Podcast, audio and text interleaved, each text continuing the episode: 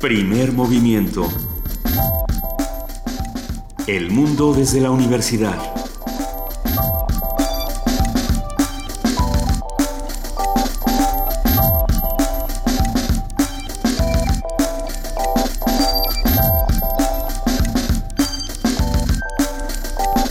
Siete de la mañana con tres minutos, esto es Primer Movimiento, yo soy Juana Inés de ESA y está conmigo Miguel Ángel Camain. ¿Cómo estás Miguel Ángel? Buenos días. Hola Juana Inés, buenos días. Pues aquí estamos este, sobrellevando las, las eh, enfermedades oportunistas, las infecciones oportunistas, como las llaman, que se aprovechan todo el mundo está de vacaciones y entonces nos caen encima, pero estamos, estamos bien, estamos empezando este día en, una, en un ambiente confuso, caótico. Eh, ayer, el resultado de unas obras mal planeadas, eh, cayeron un par de personas en un, en un agujero en el Paso Express recién inaugurado eh, a Cuernavaca. Y lo que, lo que sucede es que, para variar, donde se empiezan a diluir las cosas es en las responsabilidades, ¿no? Sí. Se le, se le se responsabiliza a la empresa que lo hizo, la empresa que lo hizo dice que no es cosa de ellos porque fue el, el, drenaje, eh, eh, la Secretaría de, de Obras, iba a decir de Obras Públicas, pero eso ya no existe. Pero bueno, Gerardo Ruiz Esparza, el secretario, dice que él no tiene, que no, no tiene nada que ver y que fue qué barbaridad, qué cosa más triste, pero, pero en realidad nadie da cuentas y, se va a quedar, parece ser como una cosa más que sucede, de las que suceden en este país por, por mala planeación y por impunidad. Sí, y es muy, es, es muy evidente este hoyo en medio de un, de un espacio de circulación tan concurrido y que había sido tan advertido por los, por los colonos desde 2014, que fue el año en el que se iniciaron las obras y que no pudieron concluirse hasta este, inaugurarse hasta abril de este año con una garantía de 40 años. Yo cuando escuché las declaraciones de Ruiz Esparza pensé que tal vez había un sino, un sino negativo en, en, mi escucha y pensé en hacer como un peinado de los socavones que se habían abierto en Estados Unidos, en Europa, en Latinoamérica, y realmente ha habido socavones, pero en los lugares más corruptos de Latinoamérica. Y no hay no hay, hay hay socavones con estas características. No no hay socavones con estas características. Hubo en la carretera este México Xochimilco Puebla Veracruz los lugares más corruptos de las obras más corruptas no este y pone en evidencia pues una una mala planeación, una falta de escucha y una, y, una lógica declarativa que siempre es inexplicable con este gobierno federal. Pues eh, sí, siempre es inexplicable, pero bueno, pero hay que seguir pidiendo cuentas. Por lo pronto, el día de hoy tendremos, como todos los miércoles, la curaduría, ¿no? Hoy ya es jueves. Que ya es jueves.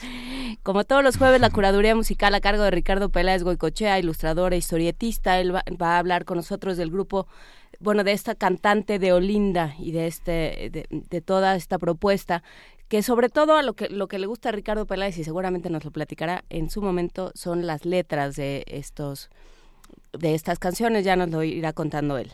Sí, vamos a tener nuevamente a Héctor Zagal en este curso de verano La ciudad de los secretos, huyendo de las inundaciones. Vamos a hablar en este jueves de la alta sociedad novohispana que huía de la ciudad que se inundaba. Vamos a hablar de Tlalpan, de San Ángel, del Museo Carrillo Gil, de la Plaza de San Jacinto y, y bueno, con los comentarios siempre eruditos y amenos de Héctor Zagal, este escritor y profesor de la Facultad de Filosofía y Letras de la UNAM. El doctor, el doctor Alfredo Ávila, como todos los jueves, va a hablar con nosotros de historia de México y de un acontecimiento que a él en lo particular lo tenía muy emocionado y a nosotros también la semana pasada, que es el descubrimiento del zócalo, del zócalo. ¿no? De, el zócalo que está, el, el, basamento de, esa, de ese monumento que iba a construir Santana y que Qué barbaridad, se planeó mal y nunca se hizo. Nunca se hizo. Qué cosa tan rara, ¿verdad? Se fue el socavón de los recuerdos. Vamos a platicar sobre los descubrimientos del Zócalo recientes y no tanto. Él trae, como siempre, una, una enorme cantidad de información, lo platicaremos con él. Sí, vamos a hablar también del sistema judicial penal y sus implicaciones con un conjunto de eh, declaraciones que se han realizado en los últimos en las últimas semanas y que son muy interesantes en torno a, la preocupación generalizada sobre la seguridad. Carlos Natarén, doctor en Derecho Procesal por la Universidad Complutense y director del Instituto de Investigaciones Jurídicas de la Universidad de Chiapas, va a estar con nosotros para hablar de estos de estos aspectos que justamente ayer en el marco del Día del Abogado el presidente volvió insistir en su pertinencia. Vamos a, ver qué, es lo que está pasando y eh, es, un, es, un, caso más donde se avientan la bolita. Y don Mancera nos dice, pues prepárense. ¿Cómo? ¿Cómo prepárense? Pero si el, que tiene un exclusivo de la fuerza es usted, señor, ¿cómo? A ver, en fin. Nota internacional, la condena a Lula da Silva, ese es otro otro acontecimiento que nos que nos llamó ayer la atención y que creo que vale la pena eh, darle una, una vuelta a esto que, que se pasó un poco por alto un comentario de Eduardo Bueno León. Ya lo conocen, él es investigador del doctorado en estudios latinoamericanos de la UNAM y platica con nosotros constantemente sobre Latinoamérica. Su historia, sobre todo, tiene un bagaje histórico importantísimo el doctor Bueno León y sobre lo que pasa en la Latinoamérica contemporánea. Y pensarnos a nosotros mismos en un espacio de creatividad y de imaginación es esta, esta sección imprescindible que es poesía necesaria y te toca a ti, Juan Me toca a mí, que será bueno. A ver qué, porque ha estado alta la barrera esta semana. Vamos a ver qué, qué aparece por ahí. En la mesa de mundos posibles, Tosepan Titanisque, una, Titatanisque, una cooperativa que ha objetivado en sus bosques y en el bienestar de sus integrantes el saber y el poder del pensamiento más igual. Eh, después de una visita a Chiapas, regresa inspirado el doctor Alberto Betancourt y platicará con nosotros de todo lo que vio y todo lo que oyó. Vamos a tener la presentación de la Orquesta 24 Cuadros, una conversación con Ato Atie, que es director artístico y vocalista de esta orquesta, que va a tener presentaciones este fin de semana. Vamos a, vamos a, vamos a, vamos, vamos, vamos a la curaduría musical a cargo de Ricardo Peláez Goicochea, eh, de Olinda. Hola Ricardo, ¿cómo estás? ¿Qué tal? Hoy, hoy miércoles, ¿verdad, Juana Inés? No, no me digas, no. Venturosamente es jueves, Peláez. ¿Cómo estás? Casi viernes. Para oírte, solo para oírte. Tu, turno vacacional. Oye, este, no, pues qué bonita imagen la de Miguel Ángel, esa de el socavón de los recuerdos. Ahí nos quedamos ya varios. Además, tan llena de sentido, ¿verdad? Eh, bueno, es que precisamente eso es lo que esta mujer cuando canta Clara, que ella no es de Olinda. Vinieron aquí al Cervantino eh, hace como tres años, y, decía, yo no soy de Olinda, es que ellos crearon, el letrista creó un personaje que aparece en muchas de sus letras, llamada de Olinda. Ella se llama Ana Bacalau, la cantante, y el personaje este es como una chica de los suburbios eh, lisboetas que pues no es, no es muy agraciada, es muy enamoradiza y pues no le hacen mucho caso. Entonces muchas de sus letras es muy lindo que la utilizan a ella como personaje. Además él como letrista, varón, eh, ha logrado crear con, con este planteamiento todo un, un, un, universo letrístico y lírico bien bien bonito en ese sentido porque traslada esa esa personalidad. Adelinda este grupo yo lo conocí a través de una cantante Tanita Ticaram que fue muy famosa en su momento que hablaba con mucho entusiasmo de, de este grupo que había conocido en Portugal me puse yo a buscar más de más de ellos en el internet y bueno pues me fui enamorando así poco a poco hasta que caí rendido por de, amor por las por las letras la música de este grupo. Entonces ya bueno ahí como que me asigné la me autoasigné la tarea de ser su promotor no oficial en México con un resultado más bien pobre digamos porque pues solo aquí en primer movimiento podemos escuchar su música. Y el grupo lo componen además dos guitarristas que son hermanos Luis José y Pedro de Silva Martins eh, el contrabajista C. Pedro Leitao, que es además esposo de, de, la propia Ana, eh, y empezaron en 2007. Eh, luego yo ah, finalmente este año, en enero, pude cumplir mi, mi doble sueño de ir a conocer Portugal y además a ir a verlos en concierto por el décimo aniversario de su, de su carrera y eh, bueno pues son maravillosos en, en escena. Aquí les digo pues, tuvimos oportunidad de verlos en el en el Cervantino y pues esperando que, que puedan volver a venir no eh, bueno pues sí podría decir mucho de su música insisto en eso no eh, sin embargo simplemente en el con el en el gozo interpretativo de Ana Bacalau que les recomiendo mucho que busquen. Está íntegro en internet el concierto que dieron al inicio de su carrera, pero con el éxito así prácticamente inmediato que tuvieron.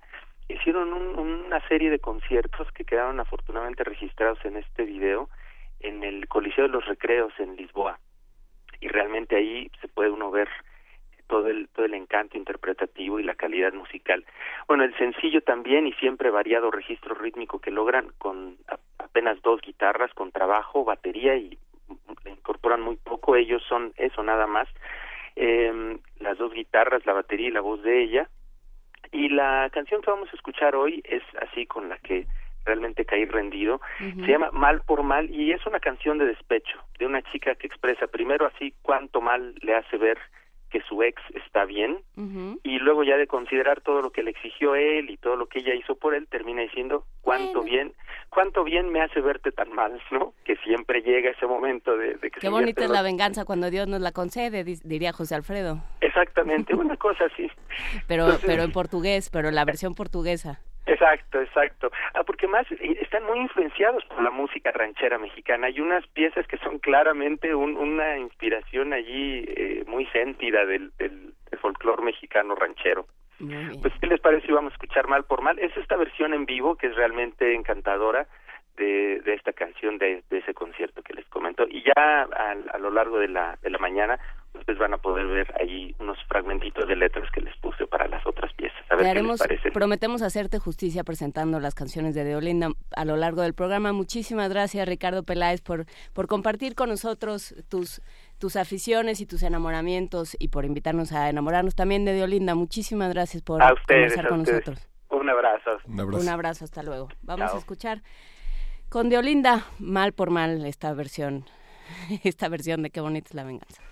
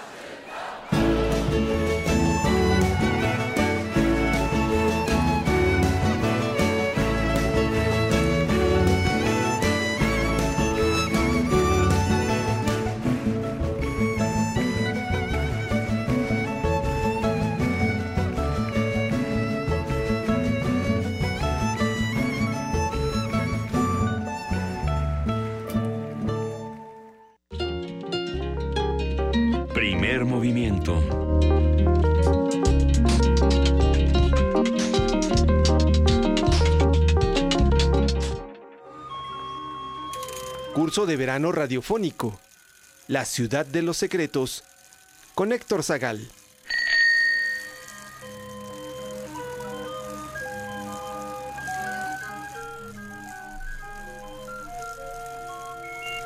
Siete de la mañana con 17 minutos y ya está en la línea, huyendo de las inundaciones, trepado en un promontorio en lo más alto del, del convento del Carmen, ya está con su paraguas el doctor Héctor Zagal, con su paraguas e impecable el doctor Héctor Zagal. ¿Cómo estás, Héctor? Buenos días. Hola, Juana Inés, Miguel Ángel, ¿qué tal? Buen Buenos día. días. Pues, pues en efecto, eh, hoy nos toca visitar junto con toda la alta sociedad de la Nueva España y mexicana la zona de San Ángel.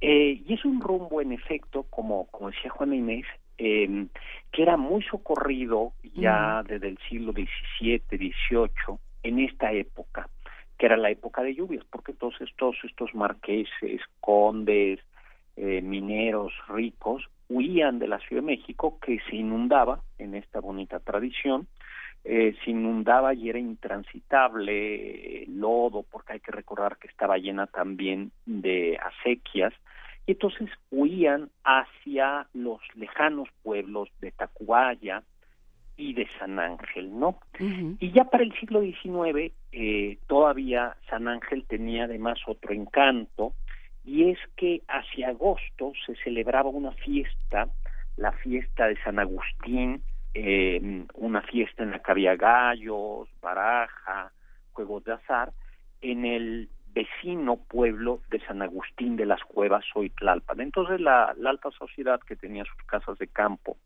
en San Ángel eh, residía, veraneaba en San Ángel y aprovechaba para pues para irse en las mañanas había que hacer como una hora en carre en carruaje a, a Tlalpan aunque creo que hoy se hace más no por mucho creo que se hace mucho más no Del primer cuadro, sí, y, y no vamos Sí. en carruaje, vamos en, en cosas mucho más incómodas.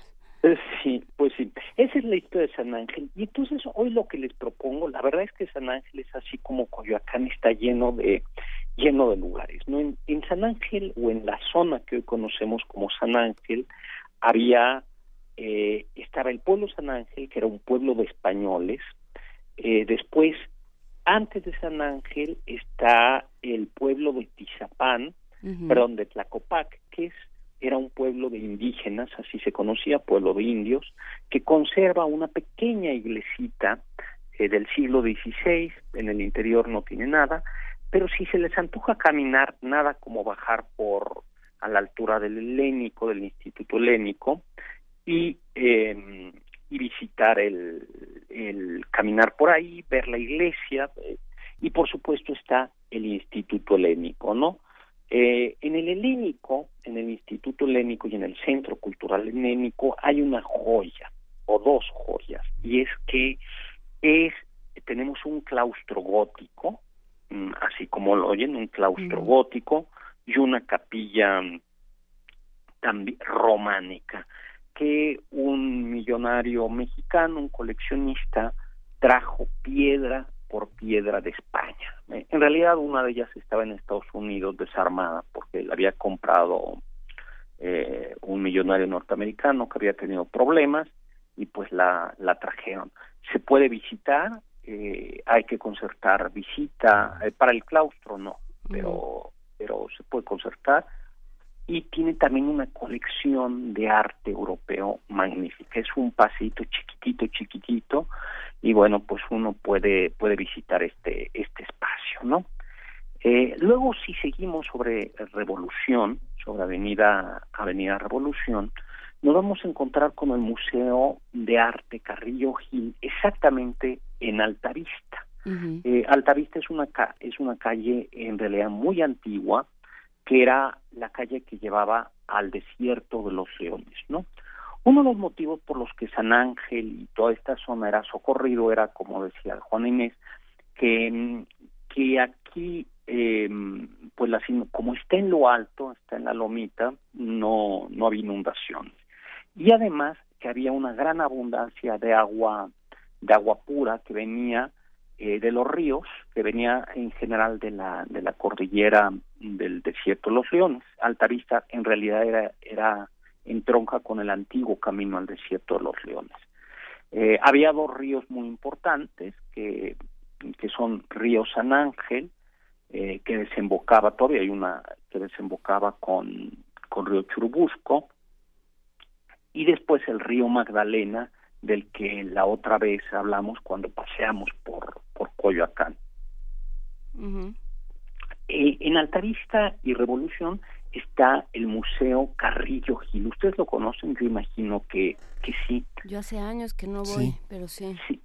Sí, es un, es, eh, fue un coleccionista mexicano, eh, un médico, Carrillo Gil, que compró una serie de pinturas de artistas mexicanos como Diego Rivera, Orozco, Siqueiros, y hoy por hoy tiene eso, pintura de caballete. Eh, actualmente hay una, como la, la colección es más grande, como en todos los museos, solo se expone más o menos, cuando mucho, una tercera parte de la colección y se le va dando juego, ¿no? Ahora mismo hay una serie de caballetes de, de Orozco, de este gran muralista mexicano, los tres grandes, Orozco, Rivera y Siqueiros, eh, y arriba hay dos o tres eh, pues, exposiciones temporales, ¿no? Hay curso de verano para niños ahí eh, en el en el Carrillo Gil y las dos partes de arriba, la, no, no de la colección permanente, es arte contemporáneo, este arte conceptual, eh, bravo, en fin, que a veces no a todo mundo le gusta, pero que creo que logra siempre su comprometido, que es obligarnos a, a reflexionar y nos interpela, ¿no? Sí, es un eh, espacio, es un espacio hoy consagratorio alternativo al, Museo de Arte Moderno, que, que, muchos artistas, es, es, un rito de paso obligado, gran parte de los artistas que logran tener por lo menos la posibilidad de tener una retrospectiva de 10, 15 años de trabajo, pues tienen que caer en el Carrillo Gil obligatoriamente. ¿no? Así es, ¿no? Eh, en efecto, es un, es un lugar obligado. Eh, y, y, es, y además tiene toda esta escala como de hay exposiciones guiadas que yo algunas incluso para para con niños eh, mediadores les dicen ahora no entonces creo que es una buena eh, una una buena opción. Luego vamos a bajar un poquito y vamos a ir al parque de la bombilla no eh, el parque de la bombilla en la estación del mismo nombre eh, se llama así porque allá había un restaurante la Bombilla, donde eh, fue asesinado eh, Álvaro Obregón en este deporte tan mexicano de la revolución de matarnos los unos con, contra los otros. Ahí estaba celebrando uno de sus triunfos electorales Álvaro Obregón y fue asesinado. Como contábamos ayer, eh, estos lugares son lugares a los que yo les tengo mucho cariño porque yo estudié por ahí, por la por la prepa, por una preparatoria eh, que quedaba cerca ahí. Y entonces eh, hay este mausoleo enorme eh, que aquí entre nos tiene como un cierto aire medio fascistoide, ¿no? Como de esta eh, esta escultura de tipo es y eso es cierto, ¿no? Como de realismo socialista. Exactamente, ¿no? Exactamente. Y adentro ya no está, estaba la mano de Obregón. A nosotros saliendo de la prepa nos encantaba ir porque el camión quedaba por ahí a ver... ¿Los hilitos que le colgaban a la mano de Obregón? No, es que la mano se iba moviendo con el paso los de las semanas, entonces a veces te ponía caracolitos, ¿no? Entonces, llegué, entonces, hacían apuestas a ver qué, qué, estaba diciendo Obregón ese día. A ver qué nuevo Obregón, qué, qué mensaje nos mandaba desde el más allá. Hoy por hoy ya no se puede visitar ese mausoleo. Nos quitaron esa bonita alegría. Sí, pues sí, no quemó la familia, quemó el, pidió que quemaran la mano, ya la quemaron y cerraron el, mausoleo, pero el edificio y la bombilla está restaurada. Un poquito atrás ahí hay una, eh, esos eran terrenos de la hacienda, el, la bombilla eran terrenos de mm, del convento de San Ángel. Eh, y un poquito más atrás eh, comenzaba la hacienda de Guadalupe Chimalistac. Y justo en el centro del barrio Chimalistac, que es encantador, yo sí los, ahí sí les insisto en que caminen, porque el barrio Chimalistac conserva eh, el cauce, el río va por debajo, pero se conserva el cauce del río Magdalena y hay uno o dos puentes y este y la verdad es que los vecinos tienen muy bien cuidada la zona al fin y al cabo yo creo que es una de las zonas más caras de México pero se puede caminar entonces uno camina por el cauce del río todavía con arbolitos cruzas los dos puentes hay unos callejones verdaderamente hermosos y te encuentras con una iglesia en la Plaza Federico Gamboa, donde está un centro de estudios históricos. eh, está la iglesia de eh, San Sebastián Chimalistac. Es una iglesia chiquitita con un retablo barroco que no pertenece ahí, sino fue un retablo barroco que se trajo de un convento que fue destruido, eh, el convento de nuestra de la Piedad, que quedaba por eh, por donde está Plaza Delta hoy, por ahí, y eh, bueno, se salvó ese, ese retablo, es una capilla muy bonita.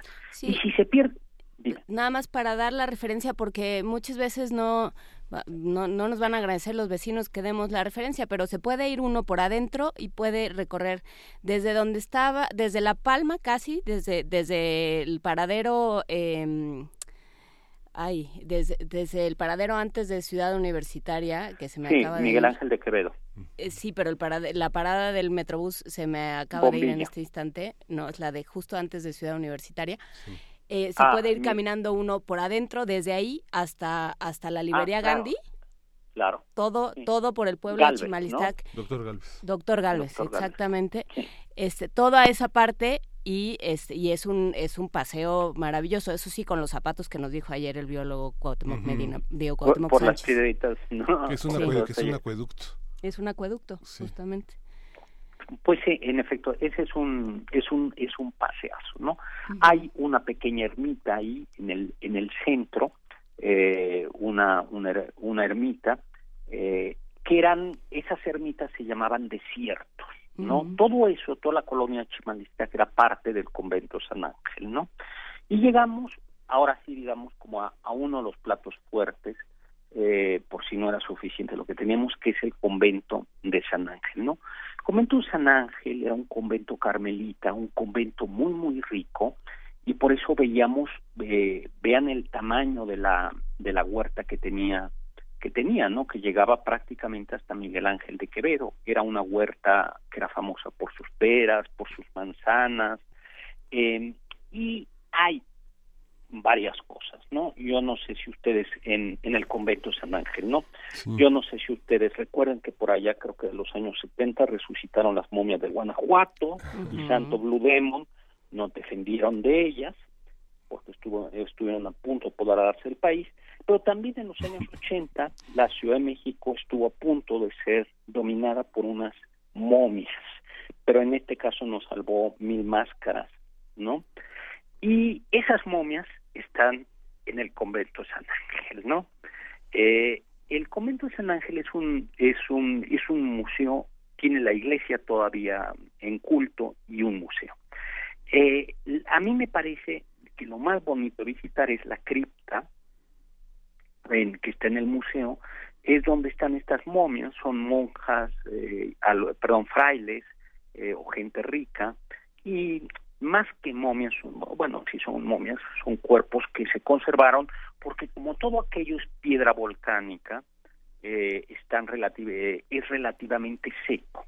Entonces son esas momias. Ahora, lo valioso de ahí, este, bueno, siempre tiene su encanto bajar a ver ahí los cadáveres este, en las en los ataúdes, pero pero digamos lo oculto, lo no eh, no lo oculto, sino lo oculto es que tiene eh, todo tapizado con unos azulejos del siglo XVIII.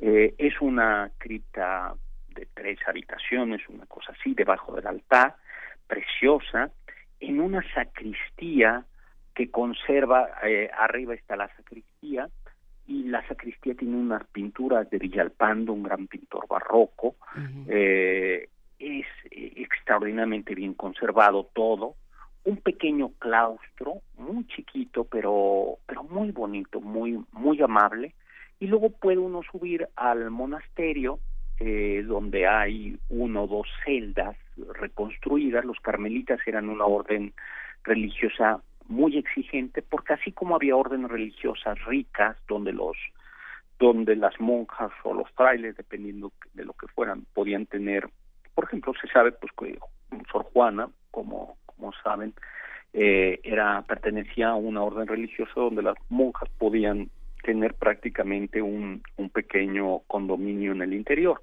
Los carmelitas tenían, por el contrario, una vida muy sobria y muy, muy austera. Entonces uno puede ver eso, eh, puede ver algunos de, conve- eh, estas celdas, se puede ver una capilla doméstica, que era la capilla donde, sin bajar a la gran iglesia, los frailes podían oír misa o celebrar misa, y luego finalmente eh, ver ya la iglesia del Carmen, cuyo altar principal es una reconstrucción barroca, neobarroca, porque el original se quemó, pero conserva todavía en los laterales pinturas antiguas y algunos retablos. Es eh, fabuloso, fabuloso. También hay cursos de verano, eh, de verano ahí para, para niños, ¿no?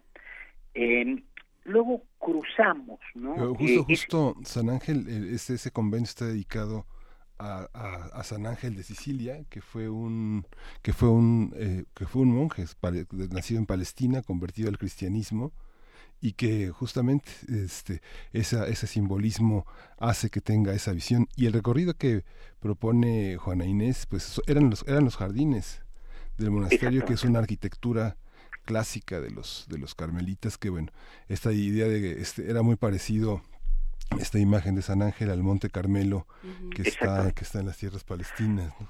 Sí, de hecho, de hecho, bueno lo- Jerusalén Un poco más florido, pero sí. sí, con más, más verdecito, Con ¿no? más bugambilia. sí. Eh, de hecho, eh, eh, la idea de el nombre de desierto de los leones, que uno se puede, que era donde también hay un convento carmelita, la gente se extraña y dice, a ver, ¿por qué el desierto de los leones es la zona más verde de la Ciudad de México? Mm. Ya, eh, y se, lo que se llama desierto de los leones, porque los carmelitas tenían pequeñas ermitas en donde decían que así como eh, su padre fundador, Eliseo y Elías, que vivían en Palestina, se retiraban al desierto del Monte Carmelo, allá por Palestina, ellos tenían esas ermitas a las que llamaban santos desiertos o desiertos. ¿No? Ese es el, el origen. Pero y tienen que ver con una cosa más metafórica, ¿no? También está este retiro de Cristo al desierto antes de, antes de morir durante 40 días, que es lo que se festeja en la- Exactamente. o lo que se conmemora en la cuaresma. O sea, esta idea del desierto como una como una cosa metafórica que recuperan también los poetas místicos, ¿no? Este Así este es. lugar donde donde siente uno que no está más que eh, uno solo divino, frente a ¿no? la a la divinidad o frente a las preguntas. Exactamente, ¿no? Exactamente. Y por eso precisamente, de hecho la palabra desierto en su origen no indica un lugar eh, un lugar seco, ¿no? Sino desierto lo que indica es que no hay otras personas. ¿no? Entonces se trataba de retirarse de esos espacios, los carmelitas se retiraban y por eso eran tan importantes sus jardines para encontrarse con Dios, meditar, reflexionar, amar. Bueno, tenemos ahí a, a los grandes poetas místicos eh, carmelitas, ¿no? Y, y bueno, pues quedó algo de esto en los trazos de, de San Ángel, ¿no? Luego eh, nos encontramos ya en, en San Ángel, que tiene tres plazas, no nos va a dar tiempo de ver la primerita, pero nos subimos corriendo a la plaza de San Jacinto, ¿no? ¿No vamos a pasar por la de los arcángeles? Híjoles, eh, sí, pero a ver si llegamos después de San Jacinto, Anda. Este, bueno, no, vamos. vamos es que es, que esa esa sí es un secreto muy bien guardado también por los vecinos, pero pero que, que es una maravilla Eh, y que en es efecto, una es una- joyita. es una joya, tiene, se llama Plaza de los Arcángeles porque es una placita y tiene tres grandes bancas, por cierto, muy incómodas, de piedra que tienen los nombres de, de los tres arcángeles, San Miguel, San Gabriel y San Rafael. Y a mí me parece que eh, ya hay una inscripción ahí que me parece que resume eh, el espíritu de la Ciudad de México, que dice algo así como, más vale la gracia de la imperfección que la imperfección sin gracia. Esa, esa leyenda está, ese letrerito está ahí. Es una plaza preciosa, ¿no? Llena de bugambilias, chiquitita, donde uno dice, bueno, estamos a la mitad de un torbellino, de una vorágine, y ahí uno respira, ¿no? Es este, yo creo que es uno de los mejores secretos de esta, de Es esta ciudad, ¿no? Sobre si uno va sobre la calle de Frontera, que es la que sube eh, desde Altamirano, desde Loreto, ¿no? si uno va por la calle de Frontera, se da a la derecha en la calle de Árbol y está ahí, o sea, está muy escondida la entrada, es prácticamente, es, es una, una- un cuadro con casas alrededor, no tiene salida, y ahí en las cuatro esquinas de la plaza hay figuras eh, que representan las, las eh, la- más bien que son las representaciones animales de los cuatro evangelistas. Sí, que son el, el león, el ángel, el toro y, y se me olvidó, y el águila, ¿no? Era- Eh, bueno, es, ese es un plan. Y ya que estamos por ahí, bajamos, entonces si nos bajamos por el otro lado eh, a San Jacinto. No, San Jacinto eh, era una iglesia dominica del siglo XVI eh, que cuando en la Nueva España de- eh, se iba a Filipinas vía Acapulco había que mandar evangelizadores, pero uno de los grandes retos de ese viaje era la falta de vitamina C que se llamaba, eh, que provocaba el, el, el escorbuto, ¿no? Y entonces eh, había que comer muchísimas eh, frutas y verduras, sobre todo frutas, y los dominicos que iban a ir a San Ángel descansaban antes de ese viaje terrible eh, que iban a emprender rumbo a Filipinas, se les preparaba atiborrándoseles de frutas frescas eh, en, en San Jacinto, ahí descansaban, y, y San Jacinto tiene hoy por hoy una iglesia, una cruz, de la cual hay una réplica también en el barrio, que es una cruz del siglo XVI, que es chiquitita, y que como les contaba ayer, el, cuando fuimos a Coyoacán el, El lunes, martes. ¿no? o el martes, el martes, son estas cruces que se llaman cruz tequiti, que no tienen a Cristo crucificado, sino que aparece solo la cruz con Cristo al centro, eh, y rodeado de los símbolos de la pasión, los dados con los que se jugaron la ropa de Jesús, la escalera, los clavos, el gallo que cantó la, la, la traición de, de Pedro, porque como les comenté, eh, había un sacrificio muy parecido a la crucifixión y entonces afuera los eh, evangelizadores no ponían eh, eh, entre no le mostraban a los indígenas la cruz. Eh, la iglesia conserva también su retablo barroco por una casualidad y es eh, como dicen los grandes enemigos del arte sacro en México fueron dos las leyes de reforma y luego los curas reformadores porque todas las leyes de reforma tumbaron destruyeron muchos muchos mm, edificios y, y pero luego también los sacerdotes que les dio por modernizar sus iglesias así hicieron pedazos todavía muchas iglesias aquí el el- los sacerdotes se les ocurrió la buena idea de darle la vuelta al altar barroco Mm. y pusieron lo que tenían que poner en la parte de atrás. Y hace como 40 años alguien descubrió que estaba el altar barroco original y le dieron la vuelta. Entonces, es una iglesia muy bien cuidada, muy, muy, muy bien cuidada, con un claustro también muy bonito donde uno se puede sentar, disfrutar y decir, de- tener esta experiencia nuevamente de, de una ciudad que, que parece inverosímil que estemos, que estemos ahí, ¿no? Y bajamos eh, y salimos a la plaza de San Jacinto, que era el centro propiamente hablando de este pueblo tan rico de, de San Ángel, ¿no? Donde todavía hay casas solariegas, casas de grandes familias, ¿no? Eh, de ahora y de, de antes, ¿no? Hay todavía familias que llevan siglos viviendo viviendo ahí, ¿no? Y eh, bueno, el lugar está lleno de cafetines, este, algunos El bazar Eh, del sábado. el para- bazar del para sábado, quienes ¿no? lo Para- conozcan, para- sí. Exactamente, ¿no? Las eh, quesadillas del bazar del sábado también. Son buenísimas, ¿verdad? sí. La, la, las cervecerías famosas, que es, el, es casi la segunda casa de estudio de los estudiantes del, del, del ITAM, la, la segunda biblioteca, ¿no? Ujú. La, la, la Camelia. Y ahí estaba, Y- la, ahí estaba la Galería Tocamader en, en Plaza Jacinto 71, que fue donde fueron fusilados los integrantes del batallón de San Patricio. Sí, también hay una placa del, pave- del Ahí. batallón en, en el Claro. claustro de... En el atrio entonces- de San Jacinto. Y entonces contamos esa historia, ¿no? Se acordarán que les dije que en Churubuscos perdieron, como es, luchamos como nunca y perdimos como siempre, pero lo peor es que eh, ahí se apresó al batallón de San Jaci, de San Patricio. Patricio, ¿no?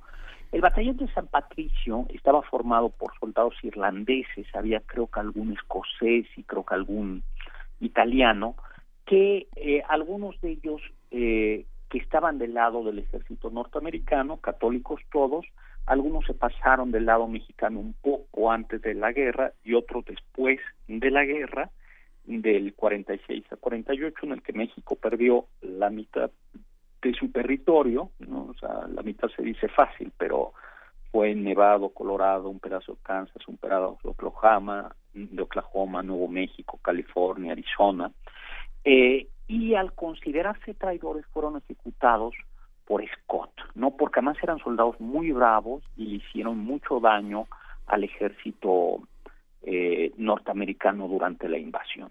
Y fueron ejecutados en tres lugares distintos. Fueron ahí en San Jacinto, primero se les azotó, eh, se les marcó con hierro en la cara y se les ejecutó. Se les ejecutó en tres lugares. En San Jacinto, eh, en la Plaza Jauregui de Miscuac y al final Scott se reservó teatralmente para ejecutar a los últimos en Tacubaya cuando la bandera, el 13 de septiembre de 1847, cuando la bandera de Estados Unidos se izaba en el castillo de Chapultepec, terminaron ejecutando a los últimos, ¿no?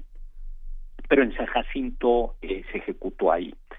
Eh, enfrente, eh, y por eso hay esa, esa placa tan, pues tan la verdad es que tan conmovedora, ¿no? Algunos sobrevivieron y bueno, la verdad es que la siguieron pasando mal en México. Se les conoce como los los patricios, ¿no?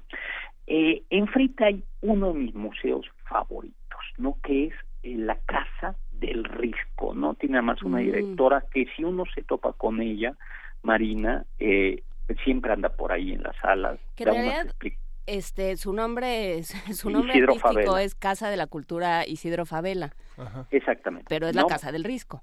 Que, que dicho sea paso, Isidro Favela fue el fundador prácticamente el oriundo de Atlacomulco, ¿no? Hoy un grupo, no sé por qué tan. Pero el único, cada vez que necesitan hacer un discurso y legitimarse como pensadores, arrastran al pobre Isidro Favela. La familia tendría que hacer algo. Sí, sí ¿no? Eh, eh, pedir, así como la de Obregón ya pidió que no utilizaran la mano y la mandó quemar, pues que el, el de Isidro Favela. Pues sí, Isidro Favela fue un diplomático, un hombre muy culto, y este y a diferencia de algunos políticos terminó dejando sus obras de arte y sus casas al pueblo y ahí están. Entonces la casa tiene el centro cultural propiamente hablando, con la biblioteca, donde también hay cursos de verano y cursos de sábado, de literatura, en fin, eh, una biblioteca pública. Y luego está eh, lo que se conoce como la Casa del Risco, eh, esta zona donde vivió un fabricante de papel de la Nueva España. hay que recordar que al inicio el papel se traía desde España, pero pues claro, entre piratas, inundaciones, el papel llegaba caro y mojado, y ya en el siglo XVIII eh, comenzamos a fabricar papel en, en México, en, en el Valle de México, aprovechando justo las corrientes de agua del, del río Magdalena. De hecho, no es casualidad que todavía hubiera hasta hace poco una fábrica de papel por el por el rumbo, ¿no? Bueno, por la eh, cantidad de agua. Exactamente, ¿no? Esa, esa, esa agua permitía uso industrial y usos agrícolas, ¿no? Eh, de hecho, Loreto, todas esas fábricas tenían que ver con, aprovechaban esa corriente del, del agua, ¿no? Que viene de, de Magdalena, ¿no? Bueno, el, la Casa del Risco eh, es una casa eh, barroca y que tiene una joya, que es una, eh, eh tiene una fuente eh, que utiliza toda esta pedacería de porcelana, de cristal, eh, de vidrio, eh, sobre todo porcelana, algunos tibores, talaveras, y que se llama, le, le ponen el risco porque parece una montaña, ¿no? Ahí es donde uno ve aquello de que el barroco es horror bajo y horror al vacío, ¿no? Eh, que es un estilo con el que los mexicanos, dicho sea paso, nos sentimos tan cómodos, ¿no? Ayer les contaba de, ni nada. No, es lo, lo nuestro, lo nuestro es lo, lo barroco, ¿no? o sea, siempre ponemos un color sobre un color, como la comida mexicana, ¿no? Como el mole, como los chiles en hogada, como nuestros dulces. Eh, yo creo que somos un pueblo barroco y por eso nuestra, por eso nuestra, nuestro estilo es este el barroco, el no barroco, llenamos, sino cuestión de ver cualquier altar de la Virgen de Guadalupe, de estos que hay en la esquina, donde le ponemos escarchas, luces, flores, colores. Bueno, pues eso es el, el, el barroco, ¿no? Y tenemos esa fuente que es muy, museo tiene además una pequeña pinacoteca con, con algunas pinturas europeas muy importantes del Renacimiento francés, algunas pinturas flamencas de principio del Renacimiento, donde aparecen estas eh, sobre hay una tentación de San de San Antonio, donde el demonio aparece, pero el, o los demonios aparecen, pero estos demonios flamencos, estilo el bosco en forma de ranas o animales fantásticos, alacranes voladores o alacranes con armaduras y este y alas. Entonces es, es un museito muy pequeñito, son tres salas y lo puede uno ver con calma, fijarse y luego hay una recreación de algunos espacios de la casa, el comedor, la oficina de, de, Isidro Favela, y pues uno tiene, o sea, respira uno, uno muy, muy a gusto ahí, eh, puede ver este, este, este espacio, suele haber conferencias siempre. Entonces, se trata de un espacio, a mí me parece que privilegiado. Oye, ¿cómo andamos de tiempo? ¿Podemos todavía subir a la casa Diego Rivera, al al estudio. Tienes un minuto para subir a la casa de Diego Rivera. Bueno, te estoy viendo correr desde aquí, a ver. Eh, vamos corriendo y entonces llegamos a las casas gemelas en Altavista, enfrente de un restaurante muy famoso que es la antigua hacienda de Goicochea. Eh, se trata de la casa estudio Diego de Diego Rivera, donde eh, O'Gorman le construyó a Frida Kahlo y a Diego Rivera dos casas muy bien iluminadas eh, en un estilo funcional.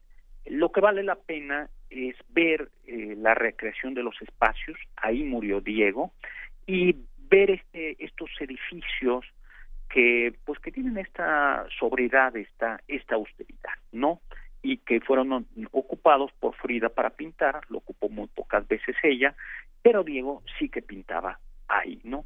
Enfrente el San Angelín, que fue propiedad de los marqueses de Sierra Nevada, hacienda de Goicochea, y bueno, pues como ven, hemos tenido este un paseo, pues a mí me parece que es que es bonito por este sur, lleno de marqueses, condes, y, y bueno, y órdenes religiosas. Que yo creo que a diferencia de, de otros eh, espacios que hemos recorrido esta semana, Héctor, no sé qué opinas, es un recorrido que se tiene que hacer a pie. Porque de, entrada circular por San Ángel es muy complicado.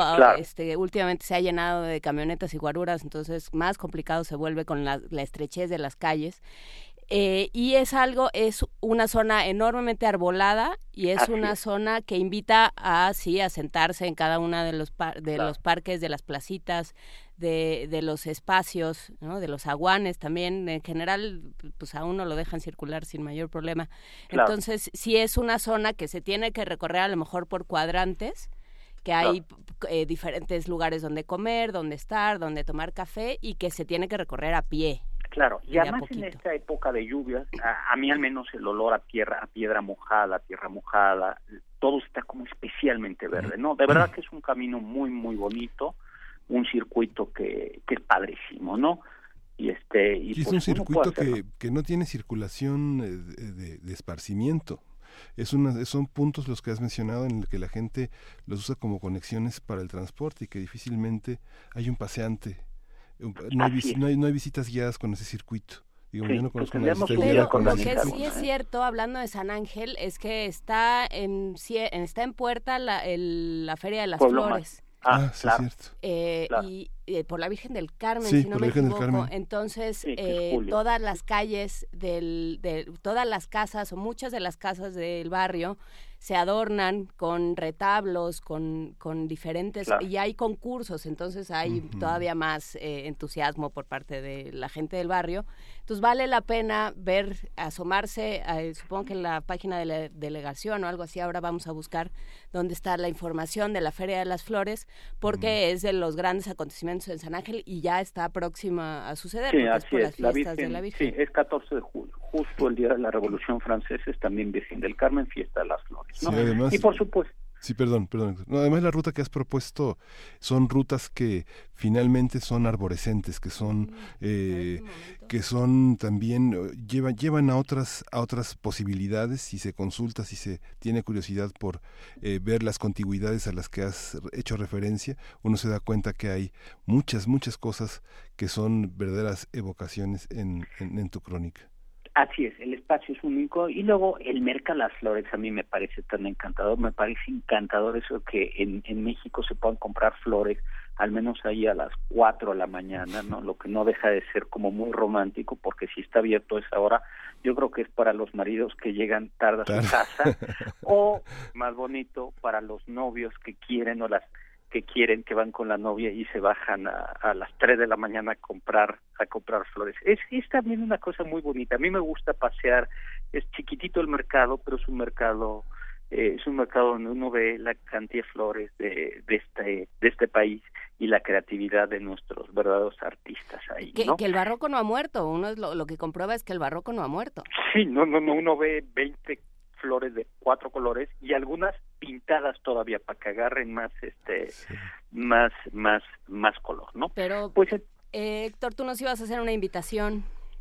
Sí, fíjate que eh, basado en mi novela Imperio sobre Maximiliano de Habsburgo, sus últimos tres días, se está representando en el Castillo Chapultepec un monólogo eh, que se llama Imperio, ¿no? Es un monólogo sobre los últimos tres días de la vida de Maximiliano en el Castillo Chapultepec, dramaturgia de Rodrigo González Juárez y Ernesto Godoy como artista, y tenemos cinco pases dobles para este sábado, ¿no?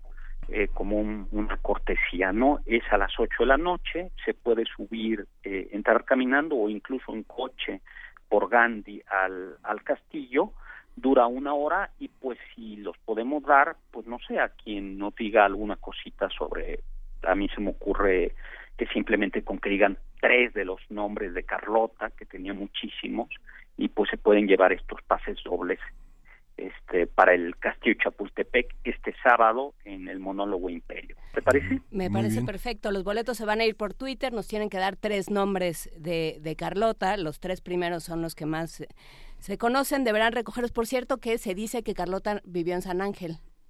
Eh, sí, pasó por San Ángel. No, sí, no, pero es que hay- por- ya hay un restaurante que se llama Carlota que eso dice. Es que, ¿qué tal que Carlota vivió en San Ángel y qué tal que fue aquí? Imagínese usted.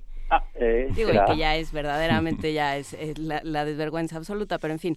Eh, los boletos se van por Twitter, hay que recogerlos hoy o mañana, solo en el siguiente, solo entre 7 y 11, porque si no, no hay nadie, porque está de vacaciones Radio UNAM. Así es que hay cinco pases dobles para el monólogo Imperio, hashtag Imperio, tres nombres de Carlota, por Twitter, arroba P Movimiento. Oye, pues Muchísimas muchísimas gracias, y yo andaré por ahí y mañana nuestro último paseo, ¿no? Pues muy bien. Gracias. Nos, nos habló Carlos Galicia, que trabaja en el Museo del Carmen, y dice que hoy se inaugura la Feria de las Flores en la noche. Muchas gracias, Carlos Galicia, por escucharnos y por aportar a este espacio comunitario. Ya nos vamos corriendo. Muchísimas gracias, Héctor Zagal. Bueno, Un abrazo. Saludos a todos, abrazos, hasta luego. Primer movimiento.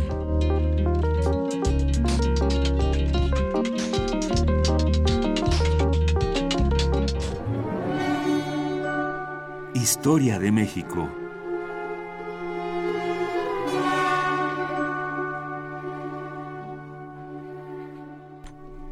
Siete con 56 de la mañana y después de haber corrido por todo San Ángel, porque ah, cómo son correteados estos recorridos de Héctor Zagal, que todo quiere que veamos. Eh, ya está con nosotros Alfredo Ávila. Alfredo Ávila, que nos, nos nació el Zócalo. Sí, bueno. Se nos descubrió el eh, Zócalo. se nos descubrió el Zócalo, se, se han descubierto muchas otras cosas, muchas otras cosas más. Todos sabemos que en esta ciudad, como en muchas otras, escarbamos un poquito y empieza a salir lo, lo que quedaba de, de otras ciudades. Me, me, estaba acordando de, de algún un pequeño libro que publicó Gonzalo Celorio hace mucho tiempo sobre los encubrimientos de la, de la ciudad, cómo esta ciudad ha ido tapando a las otras ciudades y, a las otras cosas que, que, estaban antes y, y, más que una renovación parece precisamente eso, un encubrimiento. Eh, que, que bueno, eh, finalmente así se ha hecho y, pensando un poco en la, en la polémica que se, que se armó, una polémica pequeña acerca de si de si convenía o no mantener esas, esas eh, ruinas o, esa parte del zócalo que se descubrió eh, descubierto, pues hay, siempre, siempre está un poco esa, esa tensión. ¿Qué debemos hacer con esas otras ciudades que están debajo de la ciudad, debajo de la Ciudad de México? Es muy complicado pensar que tenemos tres ciudades una encima de la otra. Tenemos tres ciudades una encima de la otra, pero, pero además incluso estas tres ciudades están formadas de otras ciudades. es, el síndrome, es el síndrome de la, de la pirámide. Como ustedes bien saben, las pirámides eh, mesoamericanas en realidad están construidas unas sobre otras. Eh, desde las más pequeñitas, cuando empiezan, cuando empezaban, obviamente las, los asentamientos, se construían pirámides más bien pequeñas, estas, estos basamentos piramidales, a los que después se les iban agregando otros y otros y otros. Es decir, que que si empezamos a escarbar y nos encontramos con el templo mayor y empezamos a escarbar en el templo mayor, nos vamos a encontrar otro templo mayor debajo de este y otro y, otro. Eh, eh, y esto, esto eh, implica una, una tensión que, ¿cuál es la parte que debemos, que debemos conservar? ¿no? Este, para el caso, para el caso concreto, eh, lo que se descubrió fue un zócalo que se empezó a construir en la década de 1840, que se ordena eh, eh, para que se construya una columna de la independencia en, en, la Plaza Mayor y que además allí sucede un fenómeno muy curioso. Eh, termina dándole nombre a la plaza, ¿no? Este, y, no solamente termina dándole nombre a esta plaza, sino a todas, las plazas del, del, país. Eso es algo, eso es algo que a mí siempre me ha parecido muy, muy divertido. Y es que eh, el Zócalo quedó descubierto durante mucho tiempo. este, no solamente es que se inició la construcción y no se, no se concluyó durante el gobierno de Antonio López de Santana en 1843, sino que incluso todavía durante el imperio de Maximiliano eh, hay planes para eh, hacer la columna. De, todavía se está pensando en hacer allí una columna de independencia Carlota en alguna ceremonia un poco eh, rara va y coloca la primera piedra, la primera piedra que en realidad ya era la enésima porque ya estaba allí el, el, zócalo y eh, cuando cae el imperio de Maximiliano pues aquello no se, no, no se termina y poco a poco la, la, propuesta pasaría al olvido, dejaría de, dejaría de ponerse la atención y eso terminaría siendo, terminaría siendo enterrado. Y terminaría siendo enterrado primero porque eh, durante el porfiriato aquello se convierte en una especie de tianguis, la, la, Plaza Mayor se convierte en una especie de, de mercado muy, muy complicado, hasta que ya a finales de los años de 1880 se le da una reordenada, se limpia todo aquello y ya para finales del siglo XIX se establece allí la estación de tranvías de la Ciudad de México.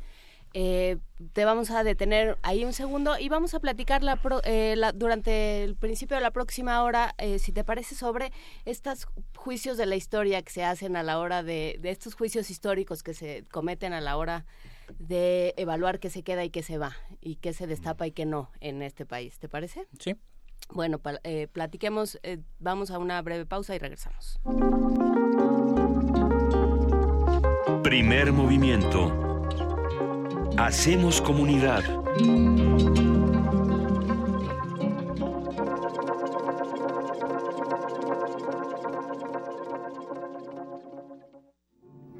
Cada ser humano debe ser igual ante la ley, y para esto es necesario estar conscientes de nuestras diferencias. Asiste al segundo encuentro 2017 del Seminario Permanente sobre Discapacidad con el ciclo Los Sonidos del Universo, Ciencias sin Barreras.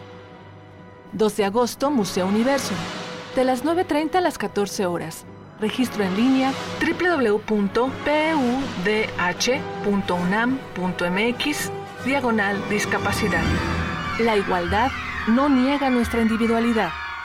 Invita al Programa Universitario de Derechos Humanos de la UNAM.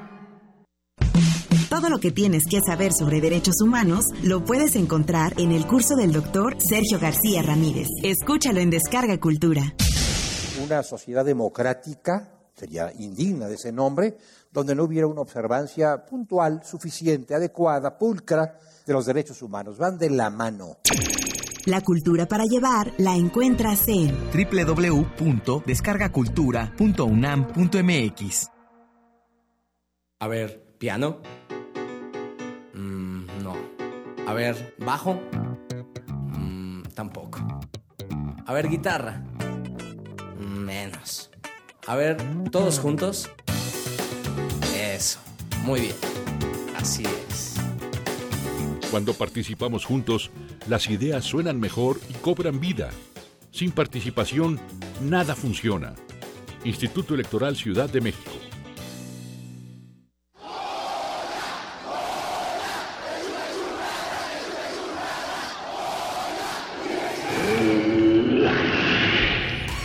¿Te identificaste? Identifícate con Fundación UNAM y ayuda a becar a miles de alumnos universitarios. Súmate 5340-0904 o en www.funam.mx. Contigo hacemos posible lo imposible. La UNAM invita a su comunidad a la Feria de Útiles Escolares y Cómputo UNAM 2017. Adquiere desde un lápiz hasta una computadora. Visítanos del 10 al 13 de agosto en el Centro de Exposiciones y Congresos en Ciudad Universitaria y del 15 al 25 de agosto en diversos planteles de la UNAM del área metropolitana. Consulta la programación en www.utilesycomputo.unam.mx www.utilesycomputo.unam.mx Búscanos en redes sociales, en Facebook como Primer Movimiento UNAM y en Twitter como P Movimiento o escríbenos un correo a primermovimientounam@gmail.com. Hagamos comunidad.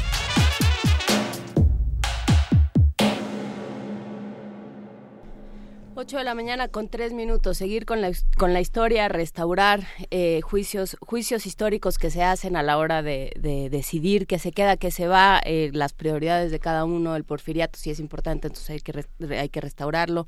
No, no, esa es la horrible modernidad y todas estas discusiones que ya no pasan ni por lo arquitectónico ni por un juicio estético, sino por una serie de juicios ideológicos y, de, y revisionistas de la historia que resultan muy interesantes desde el punto de vista teórico. Eh, no sé qué opines, Alfredo Ávila. Pues mira, y, y, por eso quería hablar en esta ocasión del, del Zócalo. El Zócalo es, es bien interesante por esto. El, como ustedes saben, es, es la Plaza Mayor de México, seguramente es una de las plazas más grandes del, del mundo. Eh, con un aspecto muy austero. La verdad es que esta plancha eh, enorme allí eh, dista mucho de ser lo que, lo que había sido antes. Hubo épocas a comienzos del siglo XX en la que aquello, eh, aquello se parecía más a un parque, es decir, con andadores, con bancas, con árboles, palmas. y, y bueno, la verdad es que la mayor parte del tiempo aquello fue un mercado. Eh, hoy no, no, nos lo, no nos lo imaginamos, este, salvo cuando hay algunas exposiciones o cosas como esta, pero, pero durante el siglo XVI y el siglo XVII la Plaza Mayor era básicamente un tianguis. Estaba lleno de puestos de todo tipo. La mitad de la Plaza Mayor, la mitad que da al portal de mercaderes, uh -huh. eh, estaba ocupada eh, a partir del durante el siglo XVIII por eh, unos eh, cajones de madera, un edificio de, de, madera que se conocía como el Parián. Se conocía como uh -huh. el Parián porque venían productos fundamentalmente de la, de la nao de China, entonces este, la relación con el Parián filipino, y, eh, y son productos caros pero en medio, en medio de la, de, de, la plaza, están los productos económicos. Allí, allí había un poco de, todo, era un tianguis. Tenemos descripciones de mediados del siglo XVIII que eh, muestran una plaza mayor maloliente, eh, sucia, muy complicada, con perros muy agresivos. Enfrente de, eh, del sagrario metropolitano estaba el cementerio del sagrario Que, que, como ustedes saben, casi todas las iglesias, los templos, tenían anexo un cementerio. Eh, allí estaba el cementerio del Sagrario. Obviamente, como es el Sagrario Metropolitano, estaban los restos de personas notables de la, de la ciudad y del virreinato. Y no, eh, hace rato que, que, que, se estaba hablando sobre inundaciones y estas cosas, no era raro que con las inundaciones la tierra se resplandeciera y la gran cantidad de perros que había allí iban y sacaban los restos humanos, porque además no estaban enterrados con las varas reglamentarias. El problema con esas zonas es que si empiezas a escarbar, eh, hay agua. No, o y agua, agua. sí. En, en ese momento mucha, mucha agua. Entonces los enterraban eh, a una vara, es decir, medio metro, más o menos, de- del nivel de la tierra. Con las inundaciones aquello debió haber sido asqueroso.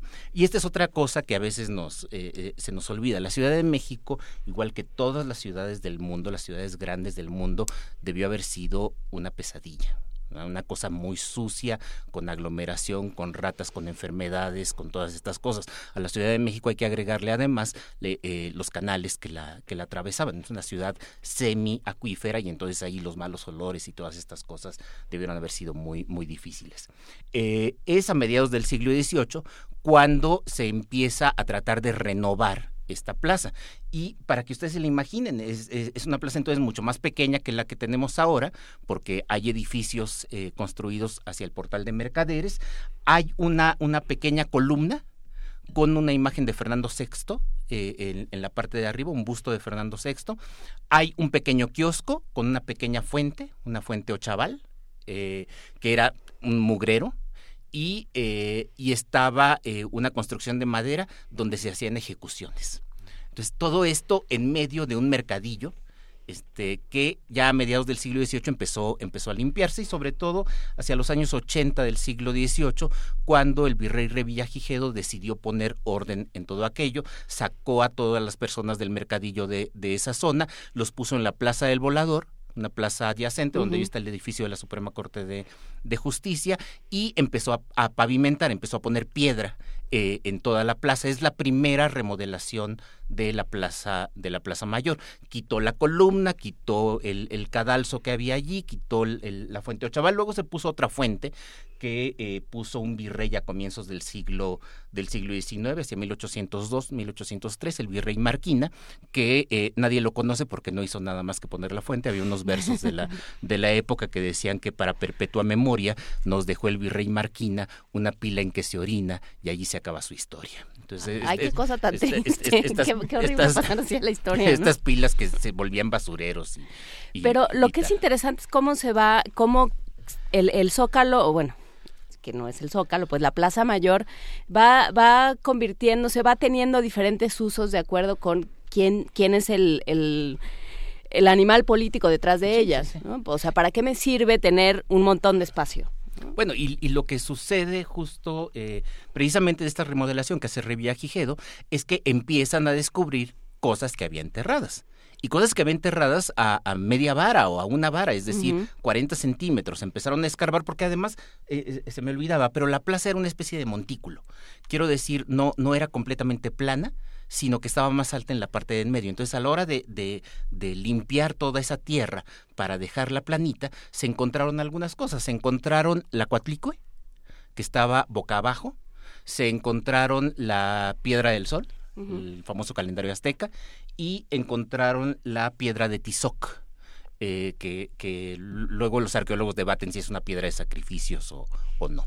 Eh, entre otras entre otras cosas menores. Pero estas tres grandes son las que como que lo más impactante. Incluso un- uno de los sabios de la época Antonio Nigama publicó un documento publicó un pequeño libro en el que explica según él cuáles son las características de estas de estos descubrimientos. La piedra del sol se puso en catedral se puso en, en- en una de las torres de la catedral para que la gente pudiera admirarla allí. Y la cuatlicue que era una cosa rarísima este, in- eh, incomprensible para ellos, esa se llevó al edificio de la universidad.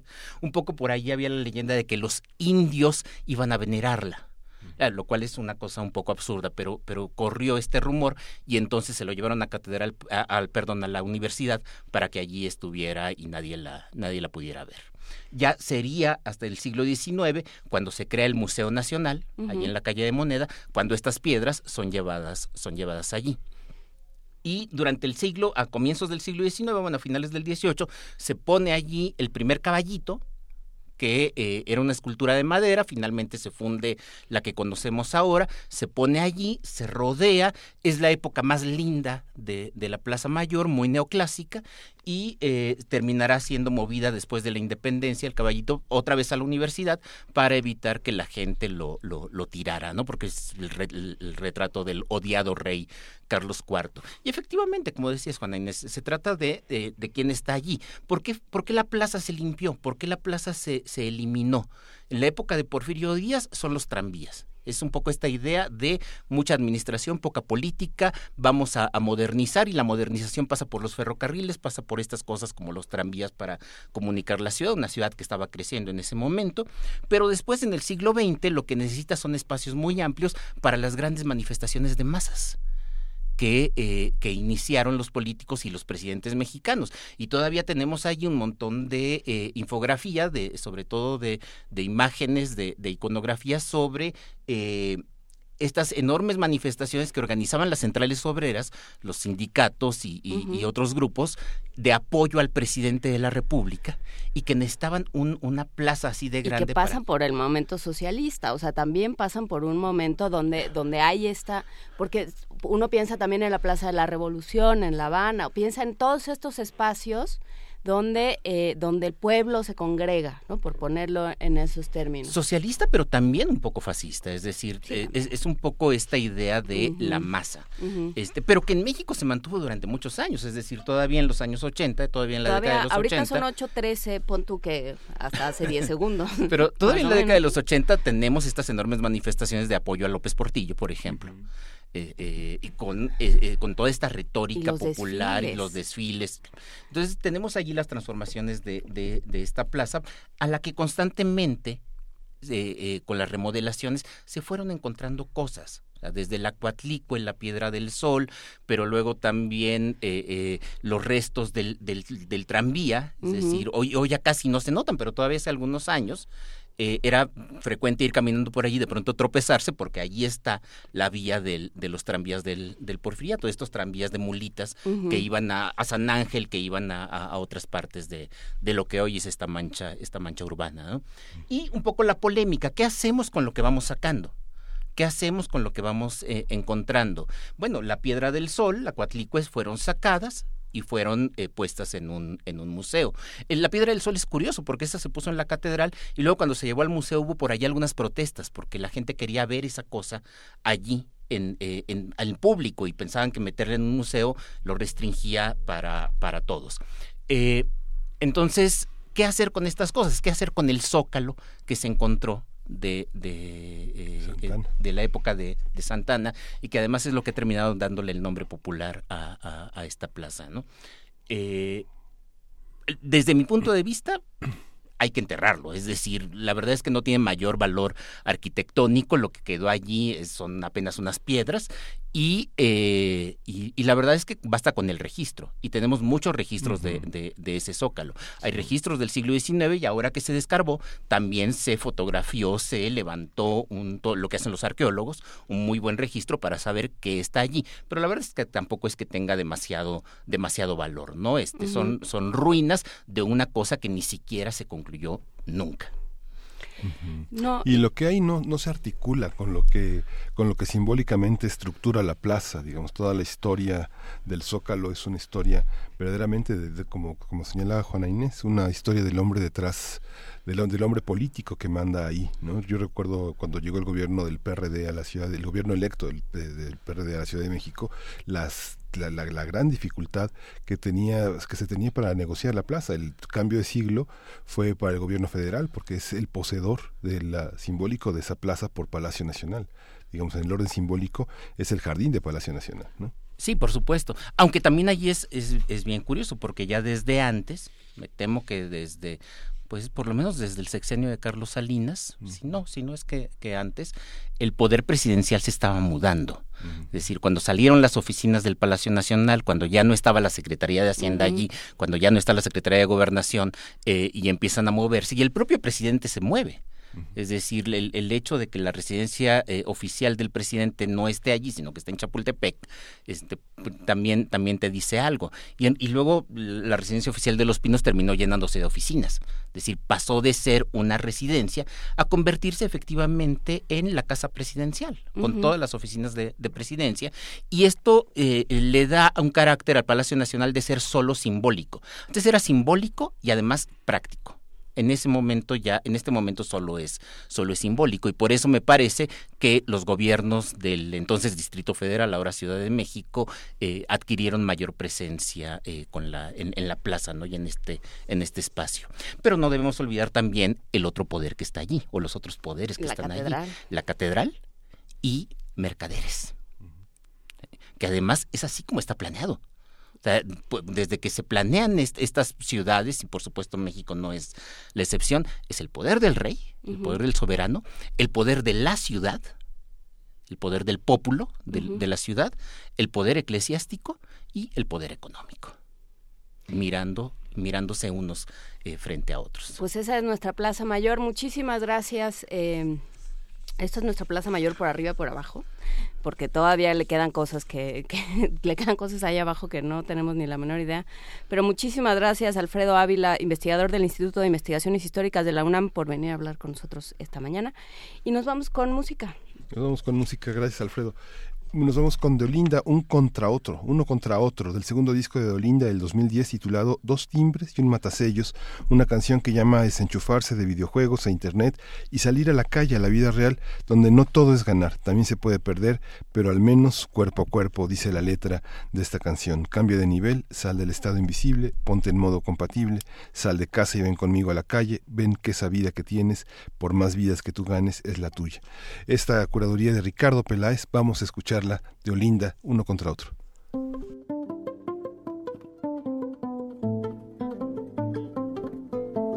Anda, desliga o cabo que liga a vida a esse jogo. Joga comigo um jogo novo com duas vidas, um contra o outro. Que já não basta esta luta contra o tempo, este tempo que perdemos a tentar vencer alguém. Ao fim e ao cabo, é dado como um ganho vai se haver desperdiçados sem nada dar a ninguém. Anda, faz uma pausa, encosta o carro, sai da corrida, larga essa guerra, que a tua meta está deste lado da tua vida. Muda de nível, sai de um estado invisível, põe um modo compatível com a minha condição. Irrepetível, dá-te mais que o impossível se me deres a tua mão. Sai da casa e vem comigo para a rua, vem. Que essa vida que tens, por mais vidas que tu ganhas, é a tua que mais perde se não vais. Sai da casa e vem comigo para a rua, vem. Que essa vida que tens, por mais vidas que tu ganhas, é mais perde se não vais.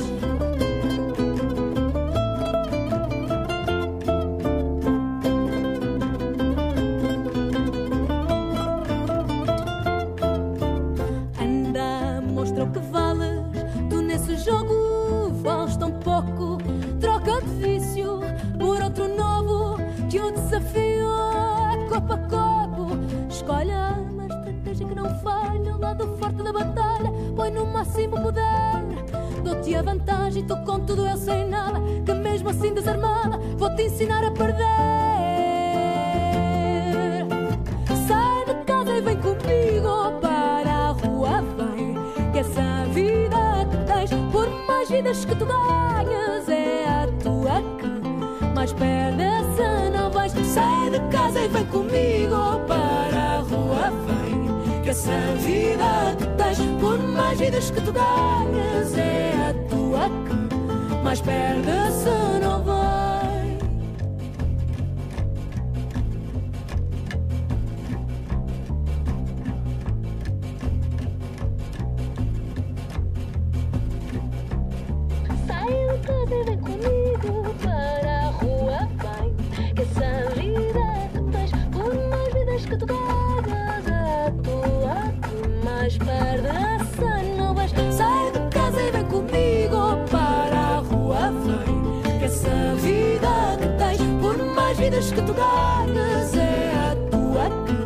Mas perde-se. Não vais sair de casa e vem comigo para a rua. Vem que essa vida que tens, por mais vidas que tu ganhes, é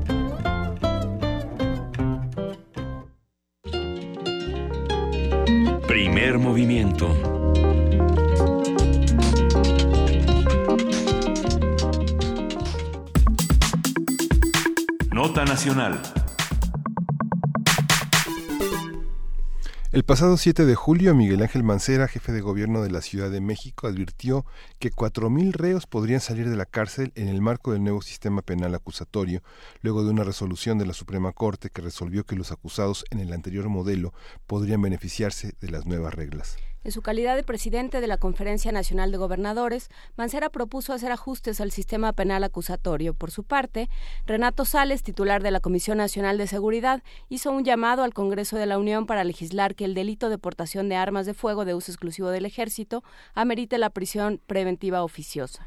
El 30 de junio pasado, Luis María Aguilar Morales, presidente de la Suprema Corte de Justicia de la Nación y del Consejo de la Judicatura Federal, respondió a las críticas contra el nuevo sistema penal. El magistrado dijo que no es tarea ni responsabilidad del Poder Judicial de la Federación mejorar las condiciones de seguridad del país, porque eso corresponde al Ejecutivo hablaremos sobre las verdades enteras y a medias del sistema judicial penal, cómo se ha manejado, cómo tendría que funcionar. Nos acompaña Carlos Natarén, doctor en Derecho Procesal por la Universidad Complutense, director del Instituto de Investigaciones Jurídicas de la Universidad Autónoma de Chiapas y alguien que siempre nos ha acompañado a discutir estos temas. Buenos días, Carlos Natarén. Hola, buenos días.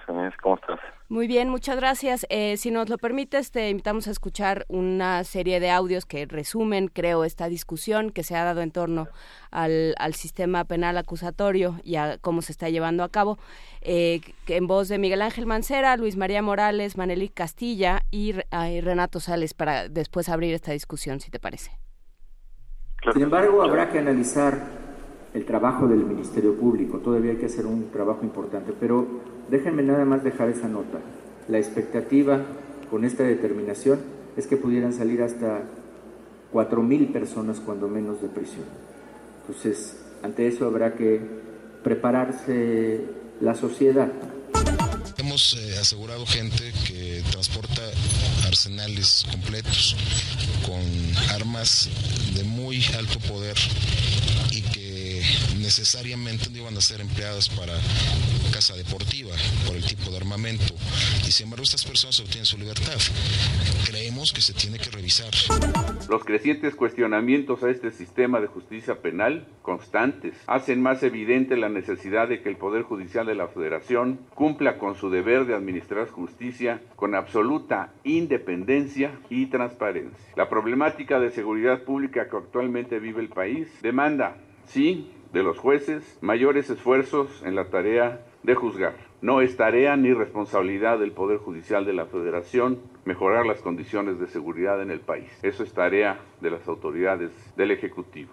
Nosotros cumplimos juzgando frente a la sociedad conforme a los derechos reconocidos por nuestra Constitución y esa labor no la vamos ni la podemos abandonar por cualquier crítica injusta además que se pueda hacer. El Poder Judicial de la Federación se suma a los análisis críticos de este sistema, pues es evidente que aún quedan aspectos por mejorar. Es el mejor de los sistemas, pero creemos que hay que ajustarlo. Ningún sistema es perfecto. Así lo ajustó Colombia, así lo ajustó Chile. A ver, eh, todas estas eh, to, todas estas discusiones se han dado en los últimos días y se han dado además en un en una especie como de como de curarse en salud y de decir pues prepárense por eh, por eh, por parte de de gobernadores como Miguel Mancera, encabezados por Miguel Ángel Mancera, pero también se ha dicho, como, así como quieren que trabajemos por parte de Manelis Castilla, comisionado de la Policía Federal, y Renato Sales, titular de la Comisión Nacional de Seguridad. Y por otro lado está el sistema judicial diciendo nosotros hicimos lo que había que hacer, pero ustedes no se prepararon. ¿Cómo leer todo esto? Eh, desde un punto de vista teórico y desde, desde la academia, eh, Carlos Natarén? Mira, a ver, yo creo que tendríamos que empezar por el principio. ¿Dónde estábamos? ¿Qué sistema teníamos? Y simplificándolo mucho te lo cuento. La idea era, si yo te acuso de un delito que tiene como sanción posible la cárcel, en automático el juez está obligado a dictar prisión preventiva. En pocas palabras, si el Ministerio Público acusa a la persona que tú quieras de un delito que tenga cárcel, que es el 98% de los delitos, en automático la decisión es vamos a abrir un proceso y ese proceso es esta persona se queda en la cárcel. Luego hay un segundo momento en el que se decide si esta esta eh, cárcel, esta prisión preventiva se puede cambiar por una caución, por lo que es la fianza, pero la decisión inicial era en automático declaro que te quedes en la cárcel. Y eso también provocaba que quien no tenía para pagar la, para pagar la caución, pues se quedaba en la cárcel. Ahora, ¿qué trae la reforma? La reforma dice, esta prisión preventiva durante el proceso, ojo, estamos solamente con una acusación y eso también incluye todas las acusaciones donde las armas, por ejemplo, para hablar de este delito, son sembradas. En este caso, cuando hay una acusación, el Ministerio Público tiene que justificar la necesidad de la prisión preventiva. Ya no se le va a dar en automático. Esa es la gran diferencia, esa es toda la diferencia. El, artículo 19 del nuevo texto constitucional dice, va a haber prisión preventiva oficiosa, es decir, el juez la tiene que declarar para ciertos delitos. Pero para todos los demás, el Ministerio Público deberá justificar alguno de los siguientes supuestos. Y permíteme te cuento exactamente qué dice el texto constitucional. Dice, el ministerio solo podrá solicitar la prisión preventiva cuando otras cautelares no sean suficientes para, uno, garantizar la comparecencia, es decir, se les va a evadir. Dos, el desarrollo de la investigación. Tres, para garantizar la protección de la víctima o de los testigos o de la comunidad, que además es una cosa muy amplia, o sea, garantizar la protección de la comunidad es un cajón desastre que da para un montón.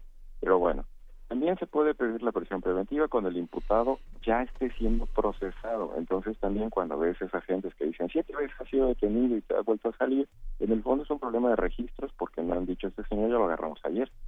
Ahora, la última es cuando tiene una sentencia previa por delito doloso, es ya lo condenamos antes por un delito donde hubo culpa, más allá, digamos, sabía que lo cometía y lo cometió y que, que era delito y lo hizo, que es decir, que había dolo, entonces también procede la presión preventiva. Pero el Ministerio Público ya no lo tiene en automático, eso es todo. Esa es la gran diferencia. Y entonces, toda este, este, esta tormenta mediática que estás viendo es para una regla que, ojo, está vigente, está, está en, el, en el texto constitucional desde 2008 pero que exige ahora que el Ministerio Público en una audiencia le explique al juez las razones frente a un abogado defensor. Evidentemente las están perdiendo y por eso, como tú dices, están curando en salud. A ver, aquí, digamos, eh, como, como lo estás explicando, Carlos Natarén, suena muy lógico, ¿no? Que no se quede en la cárcel quien no tiene para pagar una fianza, que se hagan las cosas con calma, que se hagan las cosas eh, con, con un cierto sistema, pero lo que está sucediendo es que, y, y, era algo que ya se sabía de alguna forma que iba a suceder, porque aquí lo, lo hablamos varias veces eh, desde, el, desde el lado de derechos humanos y también desde el lado jurídico, sabíamos que iba a haber un problema cuando, cuando empezaran a, bajar las responsabilidades, digamos, empezaran a caer en los estratos eh, primeros de, de, la escalera, digamos, cuando cayera en policía, cuando cayera en, en ministerios públicos, ¿no? Eh, que ahí iba a haber una serie de problemas. ¿Es, es, ¿Es así? Pues mira, a ver, todos los sistemas de justicia de todo el mundo tienen problemas. Eso es porque son están hechos por humanos y por lo tanto hay errores. Pero los errores que estamos viendo ahorita, uno, son causados por el que el sistema es nuevo y dos, pues la verdad es que pasa algo raro porque si, si agarras a alguien con un cuerno de chivo, pues no puedes decir que es casa deportiva. Entonces, eh, allí tienes un problema serio, pero no de diseño o por no de las normas, no, no de la lógica del sistema, sino de la aplicación Ahí tenemos un tema de un ministerio público que no es capaz de explicar que eh, algo que parece ser bastante evidente, ¿no? No es lo mismo que ella haga, porque además estamos hablando de una ley que es la ley que dice que solamente eh, los ciudadanos mexicanos pueden tener ciertas armas si las registran y hay ciertas armas que no tienen que no tienen derecho a tener. Que son las que se llaman de uso exclusivo del ejército. Exactamente, no es como en el modelo norteamericano donde existe la autorización para como parte de tus derechos fundamentales. Aquí el tema es, si tienes una, una pistola calibre, no sé, 38, ya entras en este supuesto. Y si te agarran ahí, pues entonces tendrían que decidir qué tan peligroso eres para la comunidad, por ejemplo. el, el, escenario es ese, simplemente eh, está eh, la detienen a una persona con una pistola o una un, o una, o una, una un, un, rifle calibre 50 y lo que sigue es una audiencia y ya no es lo mismo eh, mandar un papelito decir este este es el delito por lo tanto tiene prisión preventiva eh, en automático a pararse en una audiencia y decir señor juez eh, quiero la prisión preventiva ¿no? Eh, ese, es, ese, es, el gran problema. Y, y, la otra cosa que dicen que van a salir es simplemente el hecho de que las reglas se están ampliando para que en todos los supuestos donde hay gente detenida se revise si efectivamente eh, existen algunos de estos supuestos que, que, acabamos de platicar, que además no son todos, déjame terminar de decirlos, porque eh, establecen la excepción, y esa es una excepción muy mexicana, digamos, en el resto del, del continente americano, cuando hicieron la reforma penal, no se establecieron delitos donde en automático hubiera prisión preventiva. Y en el caso de México, en la Constitución, sí, se dice, en los casos de delincuencia organizada, de homicidio doloso, es decir, no accidental, es homicidio con intención, de violación, de secuestro, de delitos cometidos con medios violentos como armas y explosivos, lo cual es un problema de interpretación por ese cómo, como que delitos cometidos con medios violentos como, con, como armas y explosivos, pero bueno, así lo dejaron. Y luego dice, delitos graves que determine la ley en contra de la seguridad de la nación, el libre desarrollo de la personalidad y de la salud. Es decir, en todos esos casos, la prisión preventiva sí es en automático. Y a esta lista es donde quieren agregar la aportación de armas ese es, ese es todo el debate. Me parece que es este una eh, una distorsión y en realidad es una especie de bueno yo creo que lo definiste muy bien es curarse en salud decir no podemos pero no es que no es nuestra culpa así está la ley la ley está hipergarantista cuando en realidad lo único que están diciendo lo único que está pidiendo el nuevo sistema es si vas a meter a alguien en la cárcel durante el proceso que es adelantar la sanción justifícalo. Explica por qué. ¿Cómo se tendría que hacer? Digamos, pensando en estos seres a los que pescan con una con, un cuerno de chivo, ¿no? Este pues o, cualquier arma, no, no, no, es mi no es mi área, no sé como cuál, pero digamos que, que te pesquen con un arma que es de uso exclusivo del ejército. ¿Cómo se tiene que armar el caso para que para que de veras te, para que se dé esta prisión preventiva? Pues es que le tiene que explicar al juez es que en realidad, fíjate que aquí la cuestión es que el Ministerio Público durante muchos años, desde prácticamente desde que le dieron todo el poder en la Constitución del 17 con, con Carranza, simplemente había decidido durante toda esta etapa de investigación. Ahora no. Ahora no es, ahora el Ministerio Público tiene que acusar frente a alguien imparcial y eso es lo que yo creo que quiere decir el presidente de la Suprema Corte, simplemente vuelven su vocero, simplemente es que son trabajos distintos. El Ministerio Público tiene la obligación de detener a las personas y tratar de obtener una sanción cuando considera que han cometido un delito. Y el juez tiene un trabajo completamente distinto.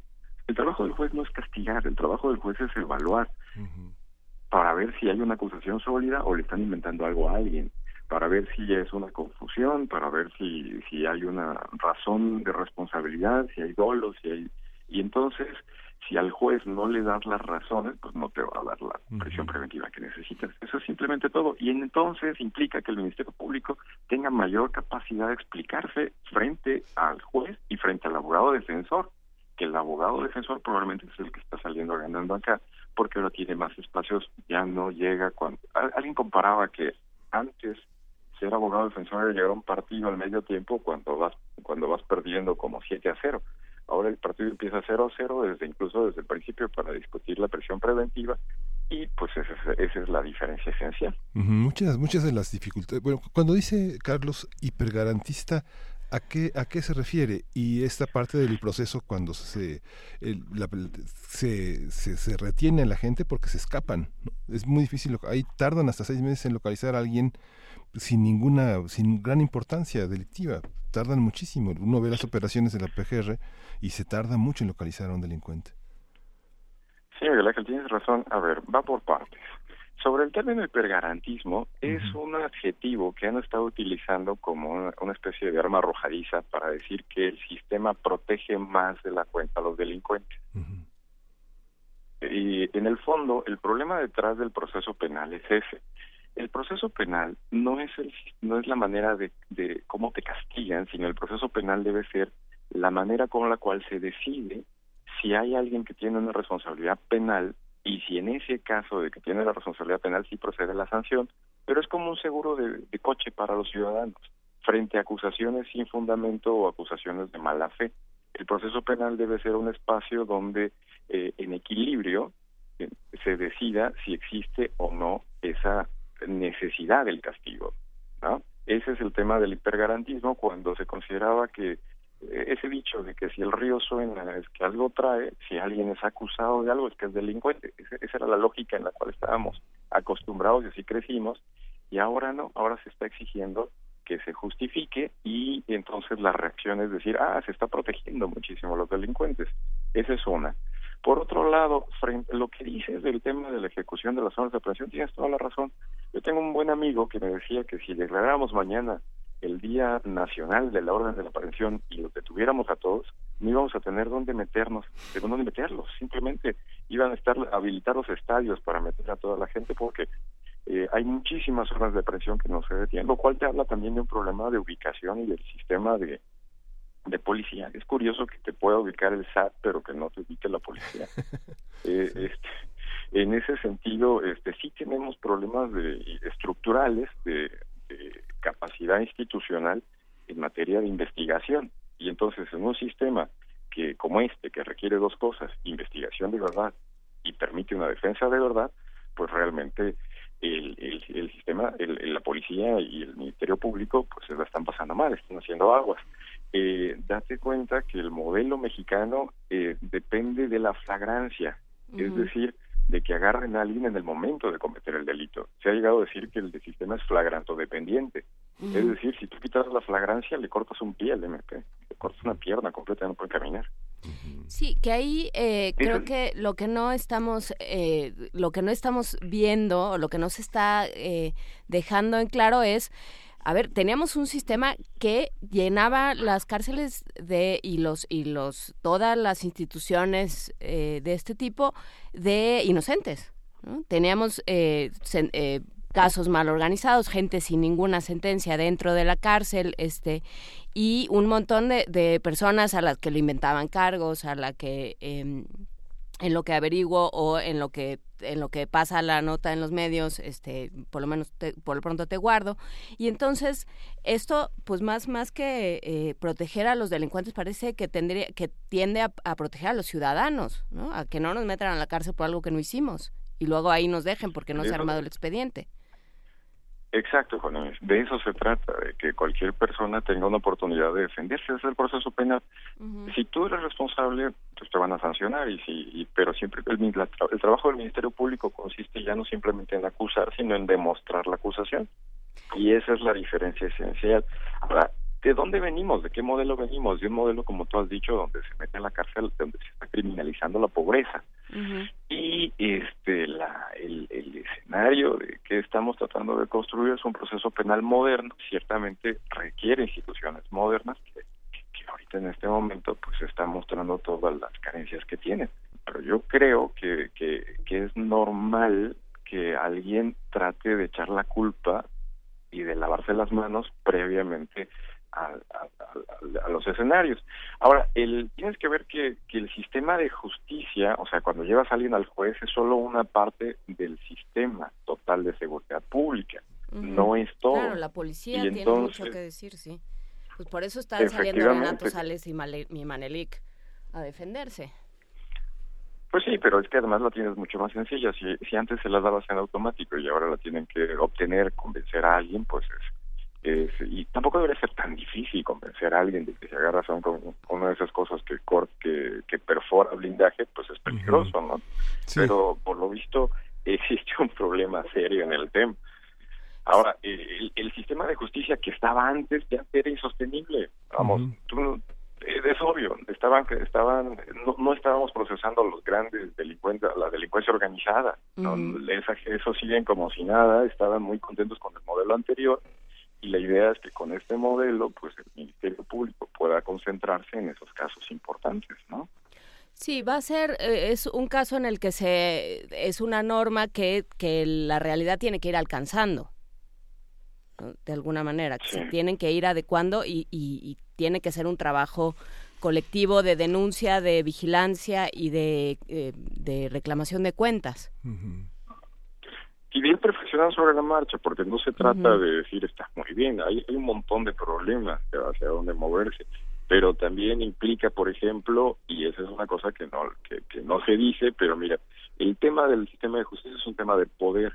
Piensen las entidades de la federación, el Ministerio Público, el Procurador o el Fiscal General nuevo, es parte de esta estructura de poder y la acción penal muchas veces era simplemente una herramienta política de presión. Ahora ya no puede serlo, tiene que ser una herramienta técnica. Y esa transformación, para que tú tengas un Ministerio Público capaz de sostener acusaciones de una forma técnica, de, de convencer al juez de estas cosas, pues tiene que dejar de ser esa herramienta donde simplemente lo utilizabas para intimidar este, adversarios. Y esa transformación del sistema de procuración de justicia de una herramienta del ámbito político hacia una herramienta jurídica técnica, pues es complicado, ¿no? Entonces, es, es también es más fácil este eh, pelear que se mantenga el esquema para que no eh, para que digamos el ámbito político la estructura política del país tampoco quiere renunciar a esas herramientas tradicionales. Esa es parte del, del- del- de lo que está detrás del, del sistema del- de todo este debate. Y hay una, hay una parte, bueno, Renato Sales de, acota esta cuestión de no usar armas, eh, decretar prisión oficiosa a quienes utilicen armas que no son, que son exclusivos del ejército. Y justamente la Sedena lo que reporta en este escenario 2012-2017 es que se entregaron prácticamente 20 mil armas menos que el año pasado eh, este, en el canje de este programa de despistolización que tiene la Secretaría de la Defensa, que indica una, por parte de las autoridades de la defensa, una, un síntoma en el que la ciudadanía conserva sus armas para defenderse, ¿no?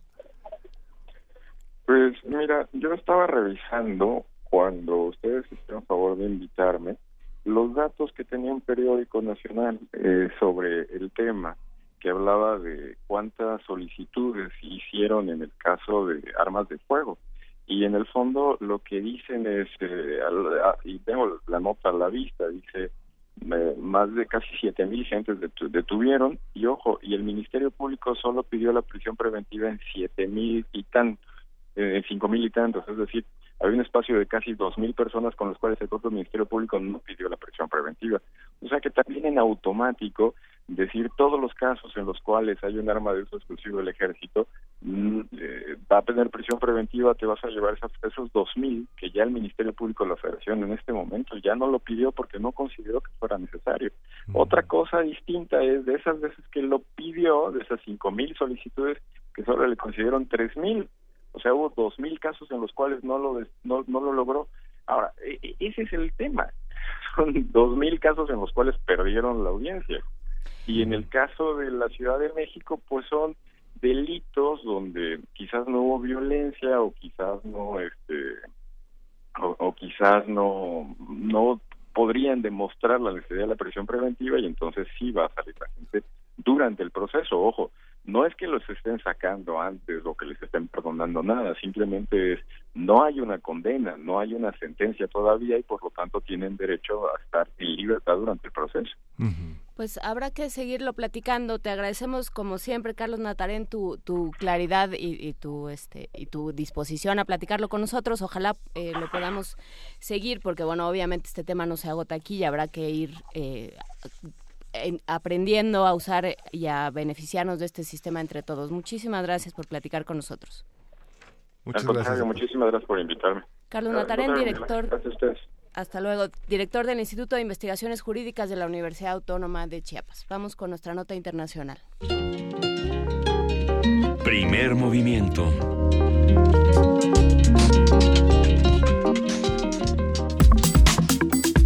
Nota internacional. Luis Ignacio Lula da Silva, expresidente de Brasil, fue condenado a nueve años y medio de prisión por corrupción pasiva y lavado de dinero en el caso de Petrobras. La sentencia del juez Sergio Moro es histórica, ya que es la primera vez que un exmandatario brasileño es condenado por corrupción. Lula fue hallado culpable de aceptar y remodelar una vivienda de tres plantas en una zona costera de Sao Paulo. Esta sentencia representa un duro revés para el expresidente que no había ocultado su intención para presentarse a las elecciones generales de 2018 y se suma a la lista de causas judiciales en su contra. De acuerdo con la justicia brasileña, Lula podría recurrir la sentencia para evitar ir a prisión, pero corre el riesgo de ser inhabilitado y no poder presentarse a las elecciones del próximo año, ya que una confirmación del fallo de culpabilidad implicaría su inhabilitación política.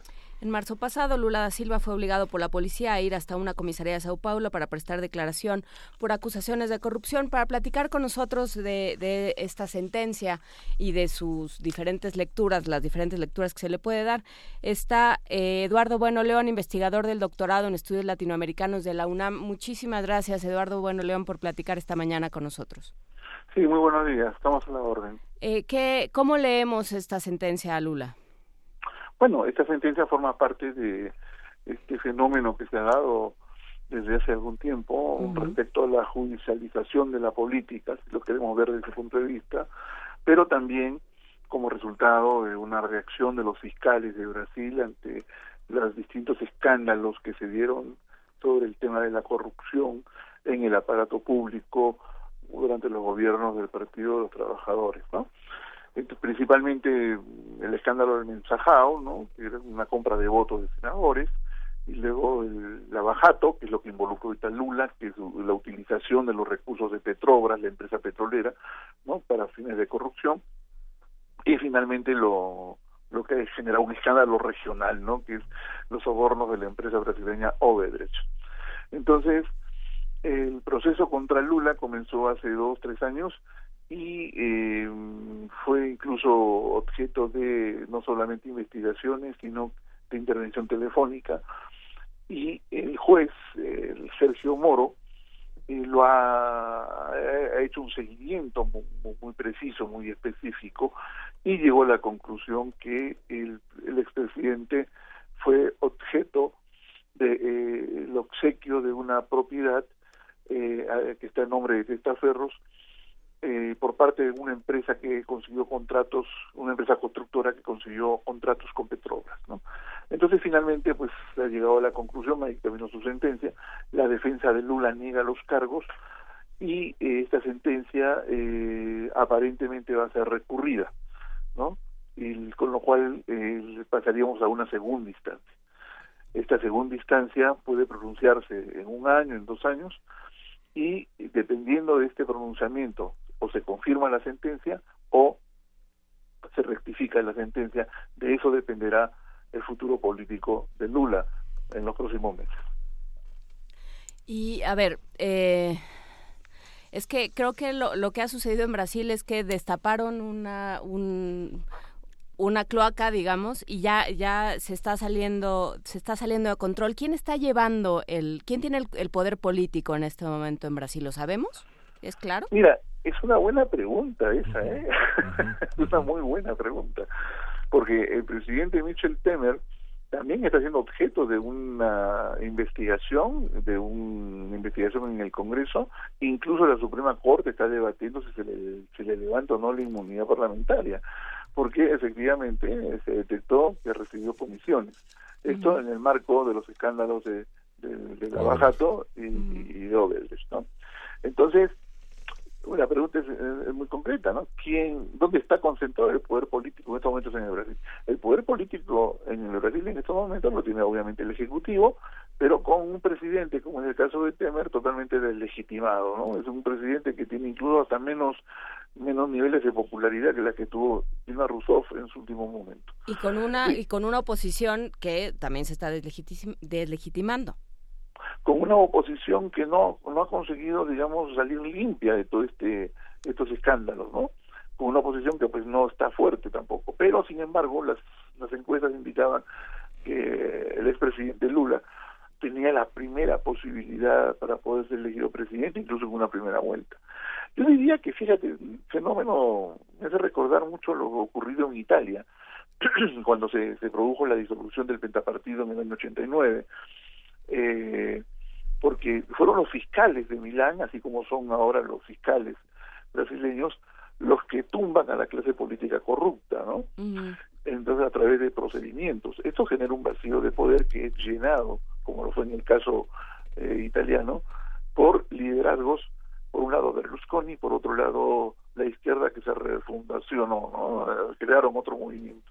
Y, los 15 años siguientes en Italia fueron básicamente competencia no de partidos, sino de alianzas y de bloques. Pues ahora en el Brasil podríamos estar asistiendo a algo parecido, ¿no? A la extinción o la minimización de los partidos y el surgimiento de bloques, de bloques políticos en esta etapa de transición para reconstruir la institucionalidad y promover la emergencia de una nueva clase política. De todas maneras, creo que el Partido de Trabajadores de Brasil, que sigue siendo la organización mejor inserta en el mundo popular, en el mundo sindical, eh, va a sobrevivir al fenómeno, ¿no? Porque tiene bases sociales muy bien estructuradas y el apoyo de actores y movimientos sociales. Eh, creo que el, sobrevivir a esta experiencia eh, le va a permitir eh, también promover una nueva generación de liderazgos.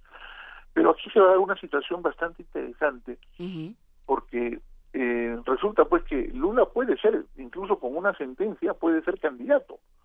O sea, el, el, PT puede ratificarlo como candidato, él no pierde sus derechos políticos si apela, ¿no? Y sí, y aparentemente sí va a apelar, salvo que en los próximos 15 días el debate en el PT se dé de tal manera de que Lula decida cumplir su sentencia, lo cual es imposible.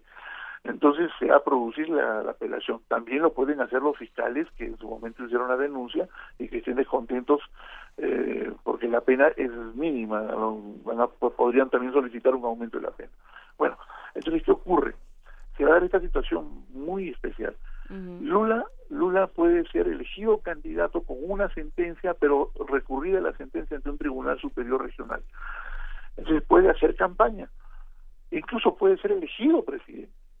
Pero si antes de la toma de posesión, que es en el mes de diciembre del 2018, el tribunal colegiado confirma la sentencia de Moro, Lula no podría asumir la presidencia, incluso si lo hubiese ganado. ¿no? Entonces, se ha introducido un, un factor de inestabilidad también política y, con, con un candidato fuerte que si insiste en ser candidato podría ganar, pero podría no asumir la presidencia. Ese es el tema que ahora nos convoca como reflexión y que está siendo objeto en estos momentos de debate en, los medios brasileños entre juristas, ¿no? eh, yo creo que es lo, eso es lo llamativo. Y, lo segundo, creo que esto también tiene que tener un impacto en América Latina, ¿no? Un, porque hay países donde, por ejemplo, el caso peruano, donde el presidente Toledo, por el escándalo Obedrech, eh, está con orden de captura el expresidente Ollanta ha sido objeto también por los fiscales de un de una solicitud de que sea detenido y no pueda salir salir del país. El presidente Alan García también está está citado en las libretas de Marcelo Obedrech. Entonces, el, el escándalo de Marcelo Obedrech eh, ha involucrado a seis o siete países de la región y esto nos lleva a la constatación que la corrupción en la región es, no tiene distingos, puede ser en el campo de la derecha o en el campo de la izquierda, pero hay una reacción de los jueces para que, y de los fiscales para detener este proceso de, de, corrupción que debilita la gobernabilidad y debilita la legitimación de los procesos democráticos. Claro, esto, esto eh, ya me, me, gustaría que con esto cerramos. Me parece que lo que hace, nos resulta difícil de, de pensarlo desde México, en donde los poderes están fundidos uno y, y, en un amaciato muy perverso uno con el otro. Pero, pero, pues aparentemente en Brasil no es así. No, en, en, Brasil, te repito, los fiscales y los jueces han logrado cierta autonomía. Sin embargo, y ya con esto si quieres concluimos, tengo que decirte que el, el, el, proceso que se le siguió a Lula por un, departamento, una casa esta de veraneo, eh, eh, creo que hay algunos puntos débiles por lo que he estado revisando la de, lo que sustentó la, la, defensa de Lula que podrían tal vez revertir esta sentencia. De hecho, el juez Moro, el, el 50% de sus sentencias han sido revertidas en un nivel colegiado superior, ¿no? Por lo tanto, ellos posiblemente se van a agarrar a eso para insistir en la candidatura de Lula, ¿no? De todas maneras es una noticia, bueno, que por un lado pues este nos apena, pero por otro lado pues creemos que la mano de la justicia tiene que limpiar la política, si es que la política sigue siendo un, artificio para la construcción de redes de corrupción. Sí, finalmente la acusación frente a la opinión pública brasileña es ridícula y frente a la opinión de la izquierda latinoamericana es, es, es absurda y sobre todo los antecedentes que usted menciona del juez Moro, que finalmente muchas de las sentencias eh, han sido totalmente acusatorias a una situación de líderes progresistas en Brasil. Y esta, esta parte, ¿cómo la ve usted mediáticamente en la parte brasileña y Latinoamérica en, los medios? Hay, una, hay un apoyo a Lula, una simpatía, eh, es parte de una visión de un ajedrez político que trata de desmantelar un pensamiento progresista, como ya mencionaba en la presidenta de Brasil que fue destituida. Mira, eso es muy serio también, ¿no? Porque eh, resulta pues de que la institución de Dilma Rousseff y el gobierno este precario de, Temer realmente eh, no fue legal, ¿no? Está, está muy impugnado desde el punto de vista eh, institucional político, pero finalmente ¿qué, qué, por qué se produjo este relevo? Se produjo porque eh, se aprobaron un conjunto de reformas económicas que hubiesen sido imposibles en un gobierno de izquierda. Y esas políticas económicas, esas reformas económicas de privatización o el famoso, por ejemplo, déficit el congelamiento del déficit por 20 años, ¿no? Eh, la reforma del fin del mundo, le dijeron los brasileños. Este, este, tipo de reformas que buscan un ajuste estructural de la economía brasileña por largo, a, largo plazo, ¿no? y, con perjuicio del empleo y con perjuicio de los salarios, este tipo de reformas se han hecho justamente en esta transición, ¿no? En este eh, en este conflicto donde políticos de izquierda se involucraron en cuestiones de corrupción. Entonces, ¿qué va a ocurrir? Pues que si surge la candidatura de Lula, si se mantiene hasta el final, ¿no? Lula eh, está siendo de alguna manera eh, condicionado, ¿no? Porque si ganara la presidencia y el tribunal colegiado no no confirma la sentencia de del juez Moro, hasta el momento en que Lula jura como presidente, se detiene todo el procedimiento penal judicial y entonces Lula puede gobernar sin ningún problema. Ahora, la gran pregunta es, ¿gobernará para revertir esas, esas reformas? esas reformas o gobernará ya totalmente condicionado, ¿no? La visión que se tiene de la izquierda sudamericana sobre todo este proceso, digamos que hay un sector muy importante que considera que esto es un procedimiento que se ha seguido para neutralizar a Lula y sacarlo de la carrera presidencial. Pues nos quedamos con nos quedamos con esta reflexión, este doctor, doctor, este bueno, muchísimas gracias por su participación y bueno, estamos en permanente contacto con usted para iluminar estas áreas tan importantes de Latinoamérica. Está muy rara. Sí. Muchas gracias. ¿Cómo no? Pues estamos, a la, estamos a la orden. Seguimos en primer movimiento. Primer movimiento. Hacemos comunidad.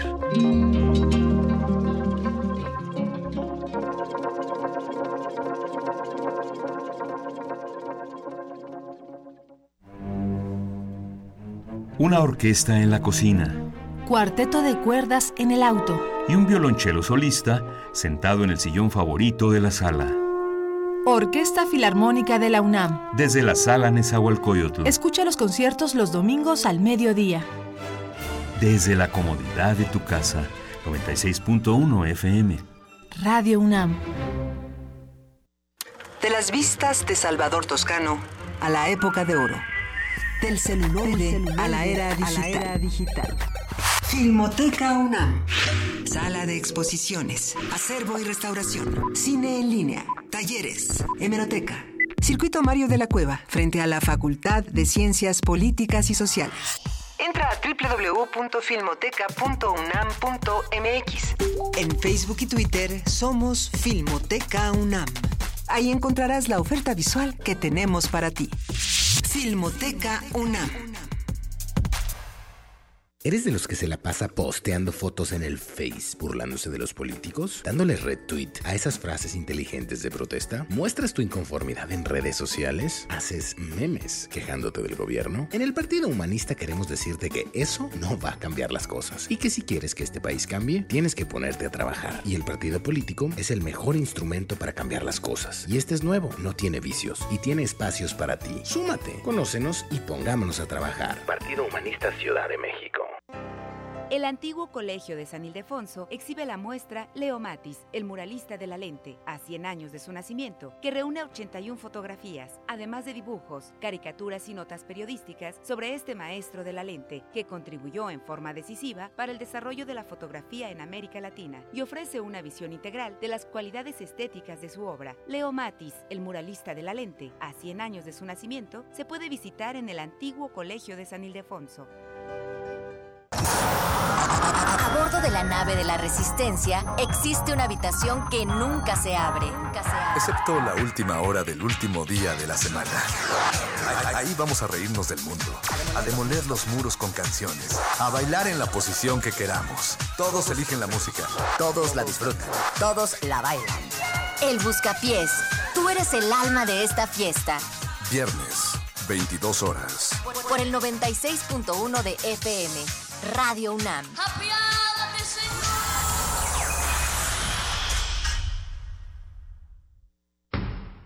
El rito comienza en el escenario. Los sonidos emergen, deambulan por el recinto, se cuelan en los oídos y estremecen los sentidos. Festival Intersección. los encuentros sonoros de Radio UNAM. Todos los viernes a las 21 horas en vivo desde la sala Julián Carrillo. Escúchalos a través del 96.1 de FM, www.radiounam.unam.mx o ven a Adolfo Prieto 133 Colonia del Valle, cerca del Metrobús Amores. La entrada es libre. Primer movimiento. Podcast y transmisión en directo en www.radiounam.unam.mx.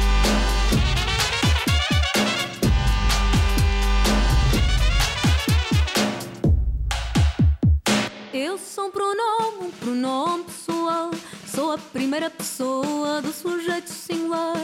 Ele é um pronome igualmente pessoal e quer que eu me junte a ele numa relação plural.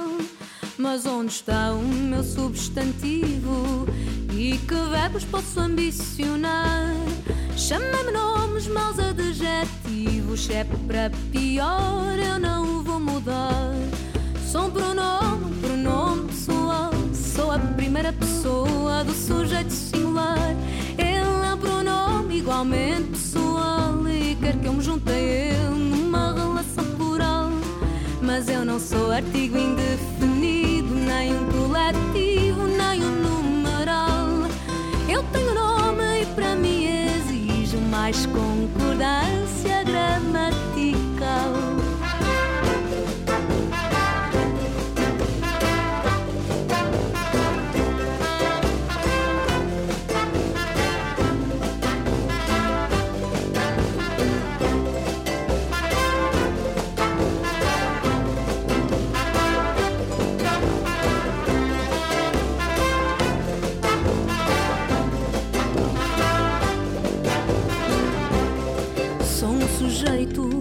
Procuro um verbo e um bom complemento direto. Quero frases afirmativas e não viver em voz passiva. Somos sujeitos, queremos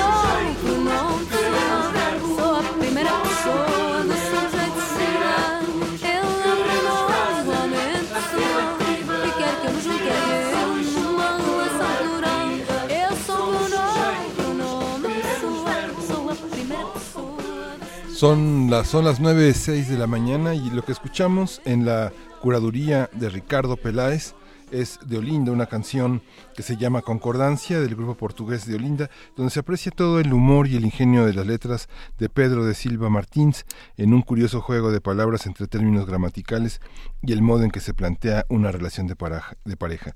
Soy un pronombre, un pronombre personal, soy la primera persona de un sujeto singular. Y hablando de sujetos singulares, muchísimas gracias a María Josefa Escudero que nos eh, escribió para decirnos que la placa del batallón de San Patricio está en el atrio de la iglesia de Tlacopac. Yo digo que hay una en San Jacinto, pero... Sí, San Jacinto 71 hay una placa. Entonces, bueno, hay, hay, de las dos. Y también que la fiesta de la Virgen del Carmen es el 16 de julio, que no tiene nada que ver con la Revolución Francesa. Muchísimas gracias por porque todos los todos lo sabemos entre todos, ya ven. Así es que así nos vamos organizando. Eh, vámonos a poesía necesaria.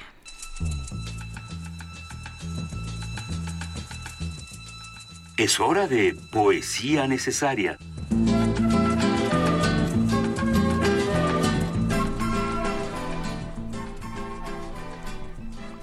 Para el resto del equipo que no me ha dejado hablar de Chipre, llevo dos semanas diciendo, es que tenemos que hablar de Chipre porque está, está una bonita reunión, ya, ya pasó la bonita reunión donde van a ver qué hacen eh, con ese territorio que está ocupado, que está dividido entre, es una parte turca, una parte griega y termina siendo un, un país obviamente en enorme conflicto como tantos otros. Y también para Alberto Betancourt, que ya anda por aquí, porque creo que algo le, le dirá este poema de Teodosio Pieridis, que se llama Sinfonía Chipriota, y que bueno, para, para ponerlo un poco en contexto, hay que decir que este poema fue escrito durante la ocupación inglesa, lo estoy leyendo de un PDF de internet que se llama La, la, eh, la Dulce Poesía Chipriota o los poemas de la Dulce Chipre o algo por el estilo. Eh, dice, este poema fue escrito durante la ocupación inglesa, iniciada de hecho en 1878. De la administración británica, los chipriotas escucharon primero promesas de libertad, para conocer luego un duro yugo colonial en el cual tiene su origen la actual tragedia. Chipre es el único país europeo cuyo territorio está ocupado en, un, en casi un 40% por fuerzas militares de otro estado. De Teodosio Peridis, Sinfonía Chipriota. Canto a los que han de venir, canto a los que han de conocer y respirar a pulmón lleno nuestro vasto cielo por fin libre, y serán libres de ir y venir como señores. Canto a los que habrán de cosechar mucho en el curso de los años, habrán de danzar mucho en las pulidas baldosas, habrán de decir y cantar en fin su alegría potente, incoercible. Puesto que sois muchos, y nosotros somos pocos, puesto que sois ricos y nosotros somos pobres, creéis que este verano lo perdimos, creéis que este año lo perdimos, creéis que perdimos nuestros siglos, que perdimos nuestra memoria, nuestra raíz, nuestra alma. Miradnos entonces, miradnos cuando pasáis acorazados en hierro por las calles, mirad aunque solo esté aquel niño que se detiene y os mira los ojos, aunque esté sola aquella viejecita que se detiene y os mira los ojos. Miradlos, Miradlos, miradles los ojos, para que veáis cuántos sois vosotros y cuán pocos nosotros, y cómo nuestra memoria se dilata como enfurecida nuestra alma, se traba en escaramuza tras cada ladrillo cocido por el sol. Cómo se atrincheró allí hasta la victoria, cómo allí se agarró con las uñas hasta la libertad. Porque nuestras muchachas Sabía, sabía, entender la bandeja con los dulces caseros, con el agua fresca de los cántaros y desplegar todas las sonrisas de la isla hermosa, cestillo de presentes para el extranjero.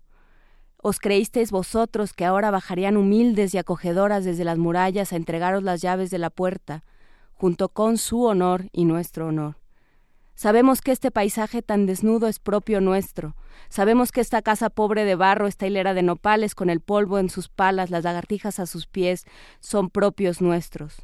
Este ciprés solitario cual dórica columna en medio de la desnudez del llano, estos álamos cual verdes gritos tras el sol blanquecino, cual ríos en el aire candente, esta enredadera que se cogió del borde del barranco como atemorizada, esos terrenos blandos, estos riachuelos secos que se quedaron inmóviles, petrificados, solitarios en medio de las vastas soledades, son propios nuestros. Y es nuestro, es nuestro el mar, nuestras las olas, ah, nuestras olas. Primer movimiento. Hacemos comunidad.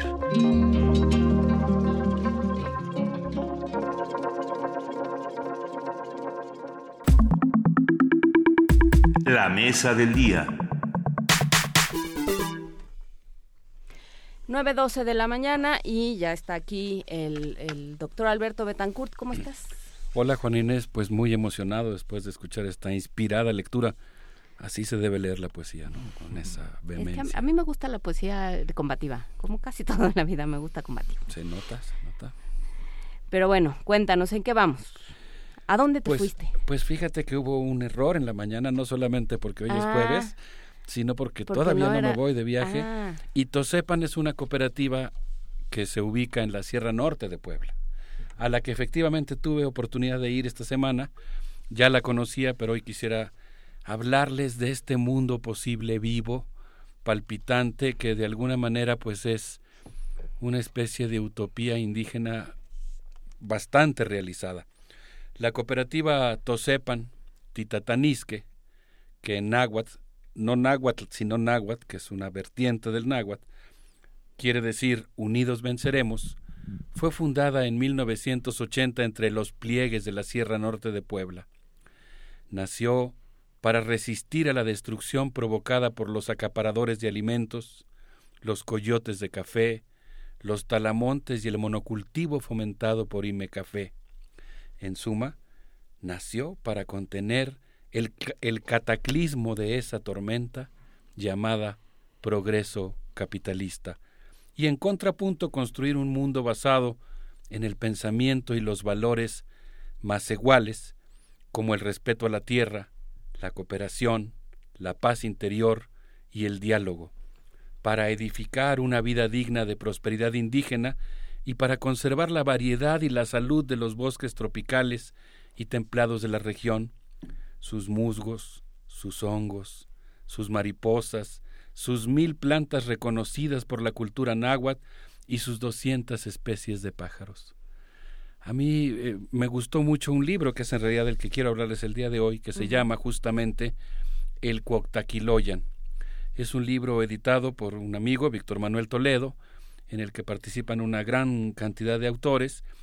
Eh, el libro tiene como subtítulo El patrimonio biocultural náhuatl de la Sierra Norte de Puebla, y en este texto se da testimonio de un verdadero prodigio social y científico realizado por esta cooperativa.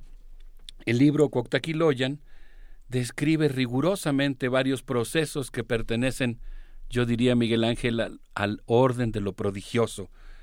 Por ejemplo, la destrucción de los ecosistemas que fue provocada por la Revolución Verde e Inme Café en ese precioso jardín tropical que es la Sierra Norte de Puebla, eh, tropical y templada, la voluntad de organizarse de los pueblos nahuas y totonacos, la creación de la cooperativa Tosepa Antitatanisque, la puesta en práctica del pensamiento más igual. Yo me acordaba de las clases que uno tiene en la primaria.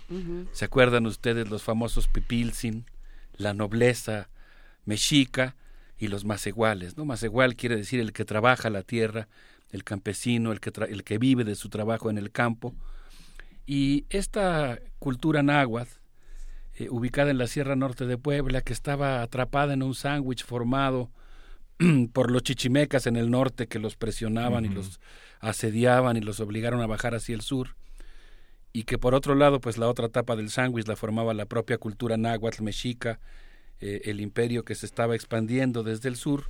Esta cultura náhuatl reivindica lo que llama el pensamiento más igual.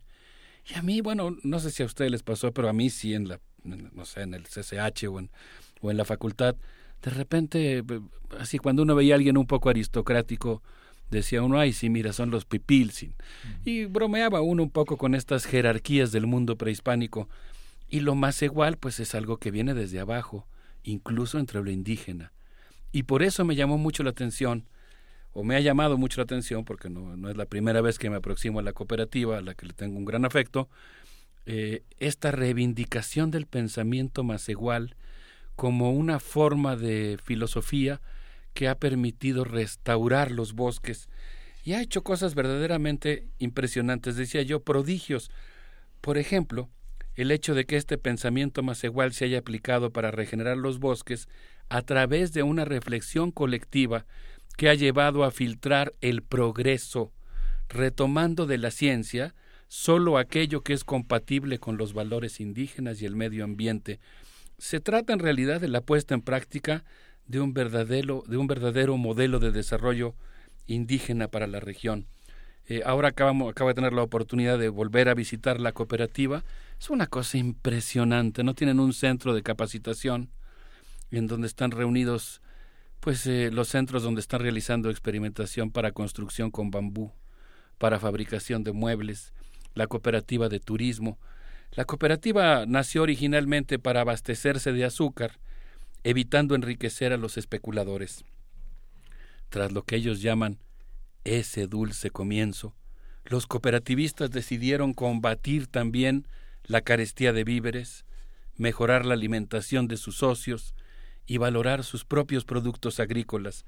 Los proyectos productivos, tecnológicos, ambientales y sociales de Tosepan, Titataniski, como hemos mencionado, pues aspiran a poner en juego valores comunitarios como la cooperación que ellos consideran antípoda de la competencia.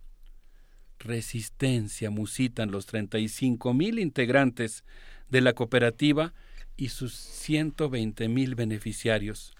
Sus aspiraciones se han materializado en buena vida, empleos, producción de alimentos, cooperativa de vivienda, tienen su escuela en Aguat, su preescolar, su primaria, su secundaria, capacitación técnica, su fábrica de muebles de bambú, exportan café a Japón y Holanda, producen miel, pimienta, eh, mandan sus productos a diversos países del mundo y sobre todo tienen bosques sanos, diversos, auténticos jardines tropicales y templados que son refugio de especies en peligro donde se materializa el saber y el poder comunitario. Dice Patricia Moguel, que es una de las coautoras del texto, en los capítulos iniciales de este libro, que ahora les, les muestro, que además verán qué hermosa portada, así paradisiaca, digamos, cuenta Patricia Moguel que los náhuatl sienten arraigo a la tierra y respetan sus procesos, ciclos, funcionamiento y a los seres que los pueblan. Tosepan se propone pues cosas como evitar la erosión, promover la fertilidad de los suelos. La cooperativa eh, tiene integrantes que están distribuidos en 26 municipios de Puebla y Veracruz, en bosques ubicados entre los 300 y los 1200 metros sobre el nivel del mar. Y bueno, pues son lugares realmente hermosos en donde se aplica el concepto del Cuoctaquiloyan, que implica respetar la tierra, agradecerle, tratarla con respeto y seguir una estrategia de uso múltiple basada en el huerto familiar, el potrero, el acagual y propiamente la agroforestería. El Cuoctaquiloyan supone el respeto a todos los seres, incluida la tierra que está viva. Qué curioso, ¿no? Una cultura que descubrió lo mismo que Lynn Margulis, nada más que unos mil años antes. Y pues ahí se considera que el Cuoctaquiloya no solamente es la preservación del bosque, sino también la preservación de la capacidad de autodeterminación de las comunidades. Eh, los bosques son el territorio en los que se vive eh, el núcleo de la identidad, náhuatl más igual, y ellos consideran que el árbol tiene alma, espíritu o sombra y protege la vida del niño, por eso acostumbran colgar el ombligo en una de sus ramas para que a partir de ese momento el árbol y el hombre lleven vidas paralelas. Sí, eh, llama la atención esta idea que, comentas de la adaptación discriminada de, un modelo, ¿no? Decir, bueno, sí, bueno, con estas reglas hay que jugar, no hay de otra, ¿no? Con estos bueyes hay que arar y ni modo, pero vamos viendo eh, qué nos sirve y qué ¿no? Claro, es una, es, supongo que es una comunidad pequeña, ¿no? pero hasta qué punto, y eso es lo que vale la pena y supongo que es lo que está explicado en el libro, esto se puede reproducir. Claro. No, no es tan pequeña. Mencionaba yo que la cooperativa tiene 35 mil socios. Y fíjate, tiene una característica que es muy interesante. No es un ejido. No es una comunidad formada por tener eh, bienes comunes.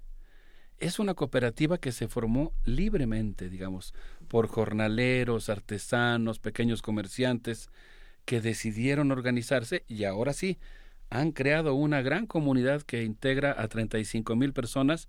Son solamente los socios propiamente de la cooperativa. Habría que agregar a sus familias. Estamos hablando de 120 mil personas.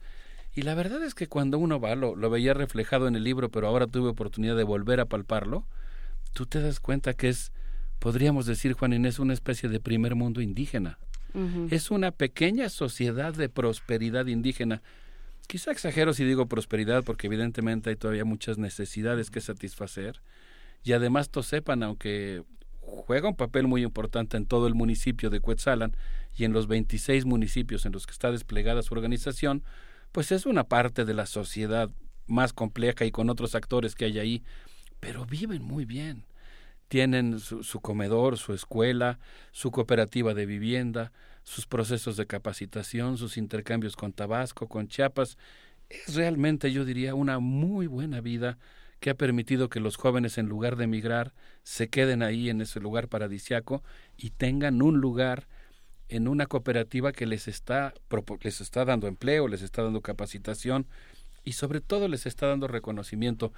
Y esto que tú decías, Juan Inés, yo lo, retomo, escuché con mucha atención lo que dijiste. Dice Patricia Moguel en el segundo capítulo de este libro que los agrobosques modernos, en alusión a lo que tú decías, han sido creados por la ciencia y son normalmente simples. Los agrobosques en donde se siembra, por ejemplo, café o cacao, con métodos, digamos, de agricultura industrial. Son simples porque hay pocas especies, son homogéneos porque predominan las especies comerciales y son especializados porque solamente se siembran aquellas especies que tienen un alto valor comercial. Por eso, pues reducen la complejidad y en general, pues provocan efectos bastante extraños, digamos, en los en los bosques, van empobreciendo la diversidad. En contraste, lo que está planteando aquí eh, Patricia Moguel que el consorcio integrado por ocho cooperativas ha puesto en práctica diversas iniciativas de diálogo de saberes que redimensionan la ciencia como un instrumento. Se trata de un nuevo tipo de relación en el que la asamblea de la comunidad se reúne, hay una asamblea mensual de representantes, la asamblea discute cuáles son los valores que se quieren poner en juego, qué es lo que la comunidad considera importante, cómo quieren que sea el mundo en el que vivan, eh, y entonces lo que hacen es buscar eh, comunidades académicas, científicos, han encontrado muchos, por cierto, muy receptivos, y les proponen que les ayuden, por ejemplo, a filtrar el agua o a producir fertilizantes. Y entonces van los ingenieros, o van los biólogos, o van los ecólogos, y, y les proponen un sistema de experimentación científico para captación de agua y la comunidad revisa los resultados, revisa si esa es la tecnología adecuada o no y entonces eh, van haciendo correcciones a la ciencia, van haciendo correcciones a la forma en la que la ciencia se va aplicando. Dice don Luis Márquez, citado en este texto escrito por Patricia Moguel, don Luis Márquez habla de filtrar el futuro para referirse a ese proceso de continua deliberación, experimentación, y corrección de los procesos técnicos. La ciencia, nos dice este cooperativista, no puede autonomizarse y dictar cómo debe de vivir el ser humano. Por el contrario, es el ser humano el que debe decidir cómo es que quiere utilizar la ciencia. Y a mí pues esto me pareció que es muy prometedor y como dices, Juana Inés, pues es algo que puede generalizarse, ¿no? Sí, estaba eh, revisando el, el, libro y eh, decía, ya no, por supuesto que ya no lo voy a encontrar, pero bueno, hablaba de, de eh, la propuesta central de la cooperativa Tosepan Titatanisque es lograr el desarrollo regional sustentable, donde todos y cada uno de los programas confluyen en las cuatro esferas de la sustentabilidad, la económica, la sociocultural, la ambiental y la ética. Y aquí lo curioso, y, y es lo que se refleja en este, en este volumen, también yo creo un poco por su vocación, porque está eh, eh, tiene una vocación científica ¿no? y como de, de, dejar claro lo, que se recupera en ese espacio en términos de, flora y fauna eh, y de biodiversidad, lo que está al centro es la tierra y de ahí vivimos todos, ¿no? es un poco la idea. Pero, pero ¿qué pasa? Porque yo no puedo evitar pensar en, así funciona uno, de pronto en el gobierno central de Puebla, en el gobierno precioso, en, en este Moreno Valle, en cómo se, cómo se articulan dentro de un sistema político tan distinto y un sistema económico tan distintos. ¿Cómo, cómo es su diálogo? E, e, eso que tú mencionas es muy importante porque mira, eh, digo, menciono no, no en un sentido anecdótico, sino como testimonio, digamos, en un sentido testimonial, pues lo que se siente cuando tú llegas al centro de capacitación de Tosepan. Tú te das cuenta que estás entrando a un pequeño mundo, si se quiere, en el que las cosas son muy diferentes a cómo funcionan afuera. Y creo que lo que está haciendo Tosepan es verdaderamente un acto de resistencia contra la barbarie. Porque, mira, eh, nos explicaban los compañeros, el compañero Octavio, por ejemplo, que estuvo ahí con nosotros, y nos decía, bueno, ahora la Comisión Federal de Electricidad quiere construir varias hidroeléctricas aquí en la Sierra Norte de Puebla. Argumentan que la eh, construcción se va a realizar fundamentalmente para eh, satisfacer la demanda de la población. Pero ellos dicen que temen que más bien la intención consiste en crear la infraestructura necesaria para que entren las mineras. Y entonces ellos han implementado, es que es increíble lo que ha hecho sepan Fíjate, por ejemplo, Juan Inés, decidieron los compañeros en la Asamblea integrarse en el Comité de Planeación Territorial de la Asamblea respectiva, de la Secretaría de Desarrollo Urbano.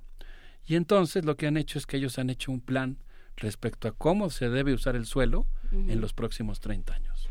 Y como hay un plan de desarrollo territorial, esa ha sido la argumentación legal con la cual han impedido la construcción de las hidroeléctricas y la entrada de las mineras. Una lucha que van ganando en dos o tres rounds, pero que sigue pendiente y que requiere toda nuestra atención. En, muchos sitios del país se ha perdido. Y justamente por eso creo que vale la pena que escuchemos un fragmento del audio de un video producido por un amigo, Jesús Ramírez Cuevas, quien eh, habla en Calmecac, la lucha, eh, la resistencia por la vida en la Sierra Norte de Puebla.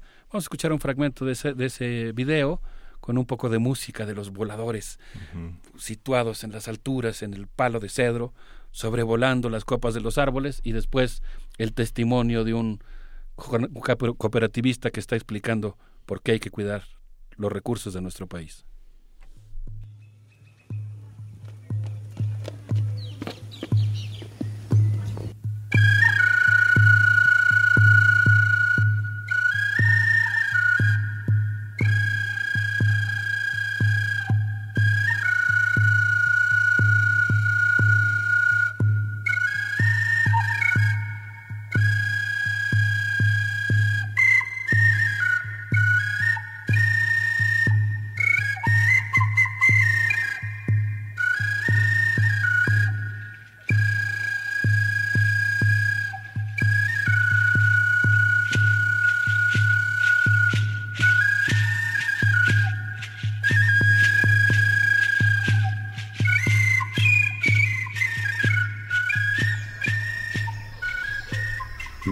En paz descanse me decía que la tierra hay que cuidarla, no hay que contaminarla, no hay que echarle químicos y estamos buscando cómo seguir mejorando las condiciones del suelo para una mejor producción de café orgánico, pimienta y hortalizas, maíz, frijol y demás granos que nos permiten con ellos sobrevivir. Tampoco queremos que vengan las empresas mineras a instalarse y a perjudicarnos, a quitarnos el agua y a contaminarla, porque al hacer presas hidroeléctricas nos están quitando mucha agua, el 90%, y las mineras van a explotar el oro, la plata, el cobre, lo que encuentren, y sabemos que utilizan los reactivos que son cianuro y nos van a envenenar los ríos, los mantos de agua. Este, y entonces eso no lo estamos permitiendo. Y eso estamos hablando con nuestros hermanos indígenas y no indígenas, que despertemos.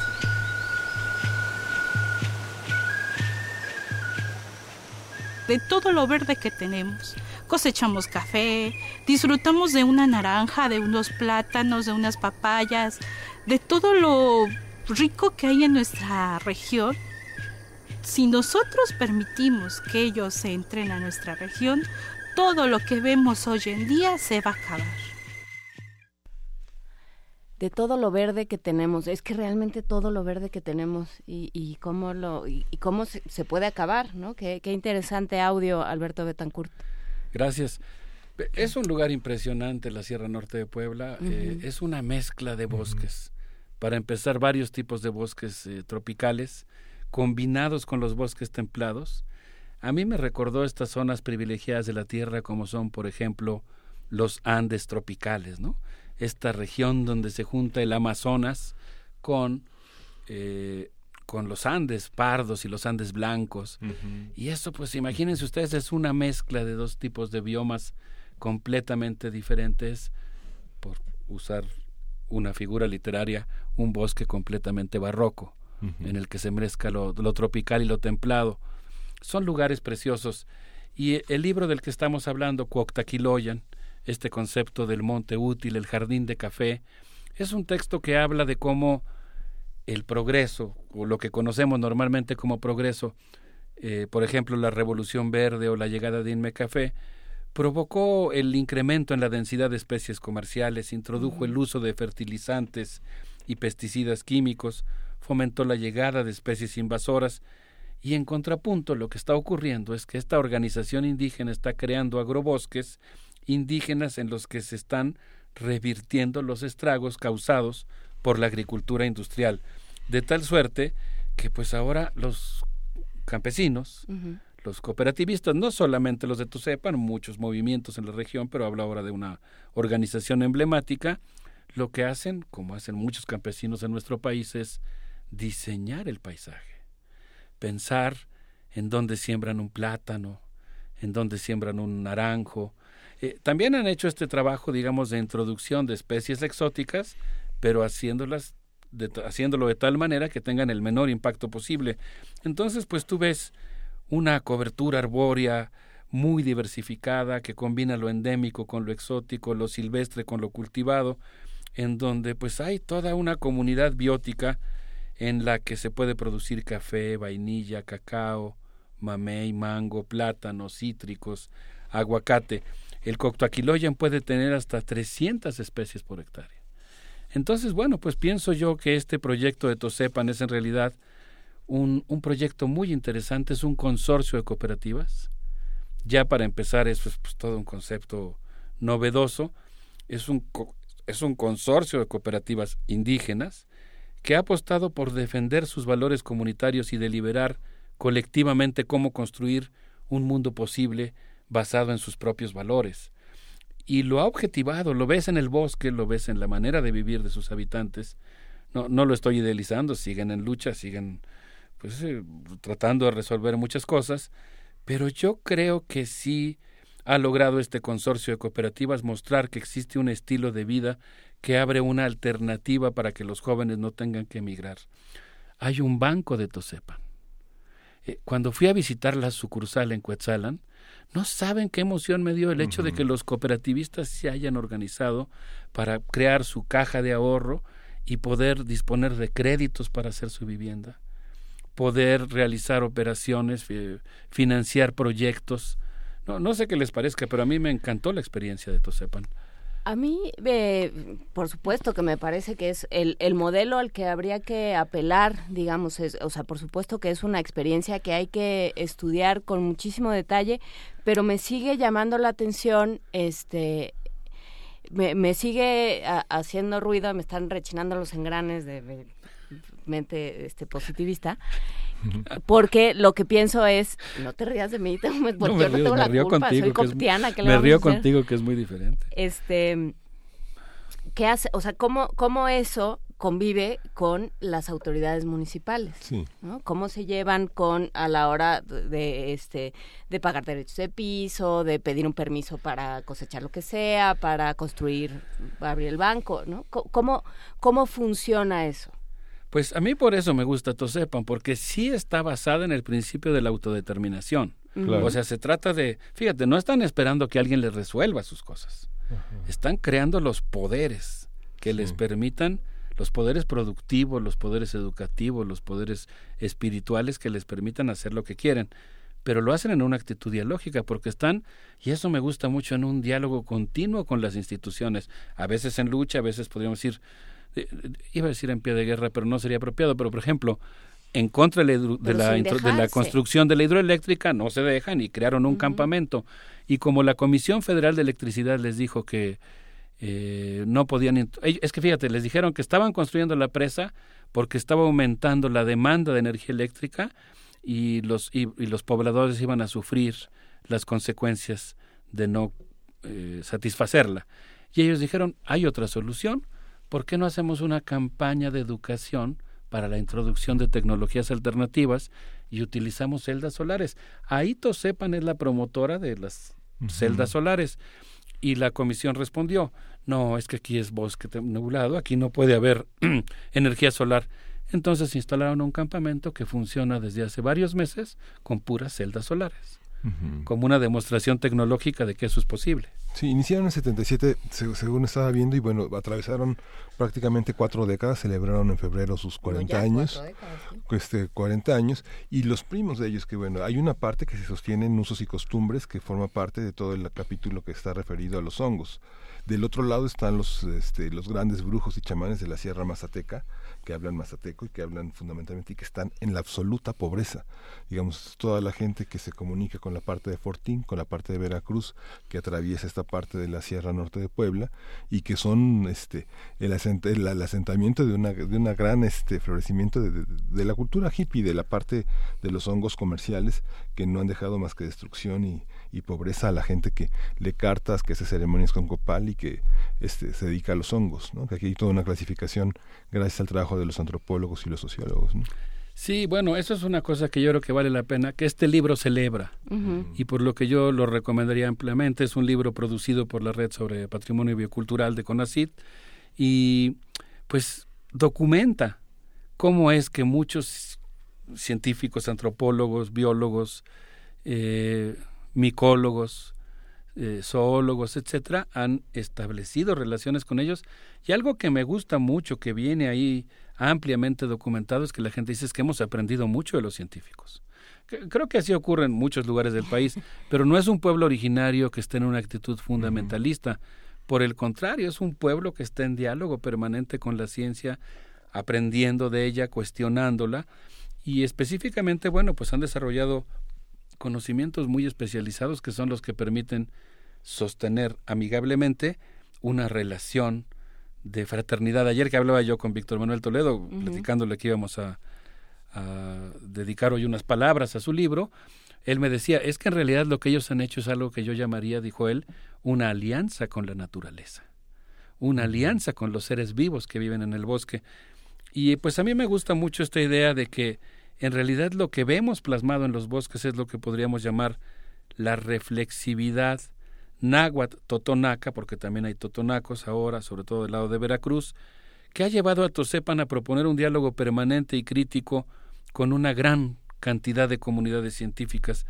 Creo que es muy, muy interesante esta idea de un modelo de desarrollo endógeno, alternativo y sustentable, en el que la cooperación es mucho mejor que la competencia. Y mira, yo diría para para terminar mi intervención, eh, citaría una idea que viene en el texto. El ser humano es mejor si trabaja como el Petlazolcoat, el mil pies, al que dicen los eh, indios nahuas. No sé por qué le dicen mil pies, porque si uno lo observa atentamente tiene veinte, por lo menos la variedad que vive ahí. Pero es dice, un redondeo, así, así también contamos las elecciones. Algo así. De redondeo. Pero dicen, pues el, el, Petlazolcoat camina mejor apoyado en muchas patitas, como ocurre con la comunidad libremente elegida, la comunidad enjambre, que piensa y actúa mucho mejor que de manera individualista. ¿Por qué insiste tanto el nuevo modelo educativo en la competencia en lugar de insistir en la cooperación? El consorcio de cooperativas nos propone, según yo, un viaje al futuro montados en Petlazolcoat. Y yo creo que en ese sentido todos tenemos mucho que aprender, el gobierno, la sociedad civil, eh, los científicos. Creo que todos tenemos mucho que aprender y mucho que aportar a un esfuerzo como este. Sí, ahí lo que pasa es que el concepto de competencia es un falso amigo, dirían, este, dirían los, los lingüistas, porque lo estábamos copiando del inglés, donde quiere decir capacidades. Cuando hablamos de competencias nos referimos a capacidades. Sí, no, tenía, tenía temor de que, de que se, de aludir a eso, porque sí, entiendo que digamos Sí, competencia tendría que ver con esto que dice Chomsky, que es el desarrollo de habilidades. Pero yo aludí ahora a la otra acepción de competencia, que es esta necesidad que tenemos de competir con los profesionistas de otros lugares. Y de hablar de, el otro día hablaban de, de, de condiciones de trabajo competitivas. Y yo decía, ¿por qué no dicen condiciones de trabajo justas? que sería mucho mejor, porque las competitivas quiere decir, te aviento un pan y te doy un trabajo y que Dios te guarde. Venía yo escuchando la entrevista sobre el salario y si vamos a competir a ver quién tiene los salarios más precarios, parece ser que es la lógica. Pues vamos ganando, pero pero no, es interesante y también hablando de palabras, yo, híjole, ya el término desarrollo, cada vez que hablan de desarrollo me quiero echar a llorar, ya no nos desarrollen, por favor. Nos están arrollando a fuerza de desarrollarnos. Mejor vamos a existir. Bueno, Inés, soy bien es particularmente aguda. Yo creo que es un virus este, gripal que está acabando conmigo, pero yo creo que sí, ya el modelo, hay, que, reproducirlo en laboratorios. ¿cómo, se llaman? ¿Melipomas? ¿Melipomas? Las, ollas de, las ollas de barro que desarrollaron el modelo para la crianza de miel, ¿no? que son las abejas. Dicen que bueno es parte de la filosofía más igual, más igual con ese, que es una parte en la que dominan el 80% de las mujeres. Es una, es no es un matriarcado, pero es una economía que sostienen en gran parte una, una muy jerarquizada de mujeres muy diversas, según, según, según sé. Sí, y lo de las abejas meliponas es muy interesante. Es una abeja eh, nativa que no tiene aguijón, que no pica y que produce una miel con un sabor muy especial y pues es, es otra muestra, digamos, de muchas cosas que integran este mundo maravilloso. ¿Cuántos productos tendrán? Es que están pues tienen hasta shampoo, según nos escribió que Quetzalcoatl, él compra shampoo de miel a los cooperativistas, tú sepan. Ah, Así es que ah. tienen de todo. ¿eh? Ahora digo, no no creo que se trate tampoco de, idealizar una organización, pero en principio pues sí reconocerlas. Sí, es que si uno ve las dos caras de la moneda, de la Sierra Mazateca y ellos, pues, este, la pobreza es, es enorme porque no están organizados, porque no hay comunidad y, ironizando con este lenguaje empresarial que hoy permea los medios, yo diría que hoy tuvimos el gusto de hablar de una historia de éxito, de puesta en, en juego de valores y de construcción de un mundo posible justo, dialógico, eh, de una manera de estar en comunidad. Valiente, ¿no? que se atreve a organizarse, a decir, bueno, vamos a a ver qué pasa. E inserto en este mundo, porque nadie está proponiendo aislarse ahí y eso creo que es algo que, vale mucho la pena eh, valorar. Pues si les parece bien, celebremos con Café Tacuba y ojalá que llueva café en el campo a el esfuerzo hecho por estos valientes y creativos cooperativistas. Muchas gracias, Alberto Betancourt.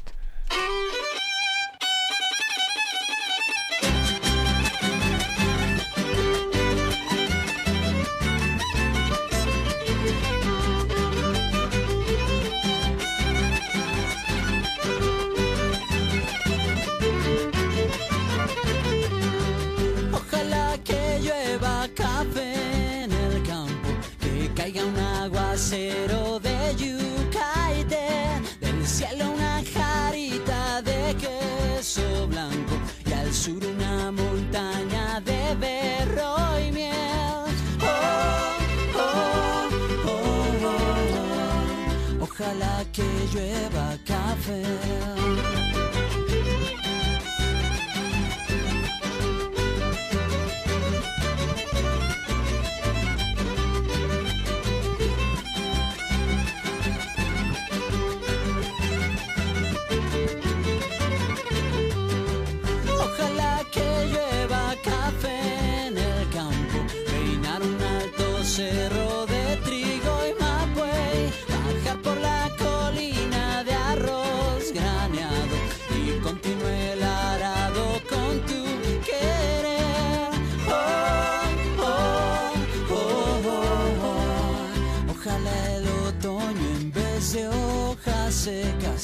Pinta mi cosecha, pitis alegre, siembra una llanura de patata y fresas, ojalá que llueva café.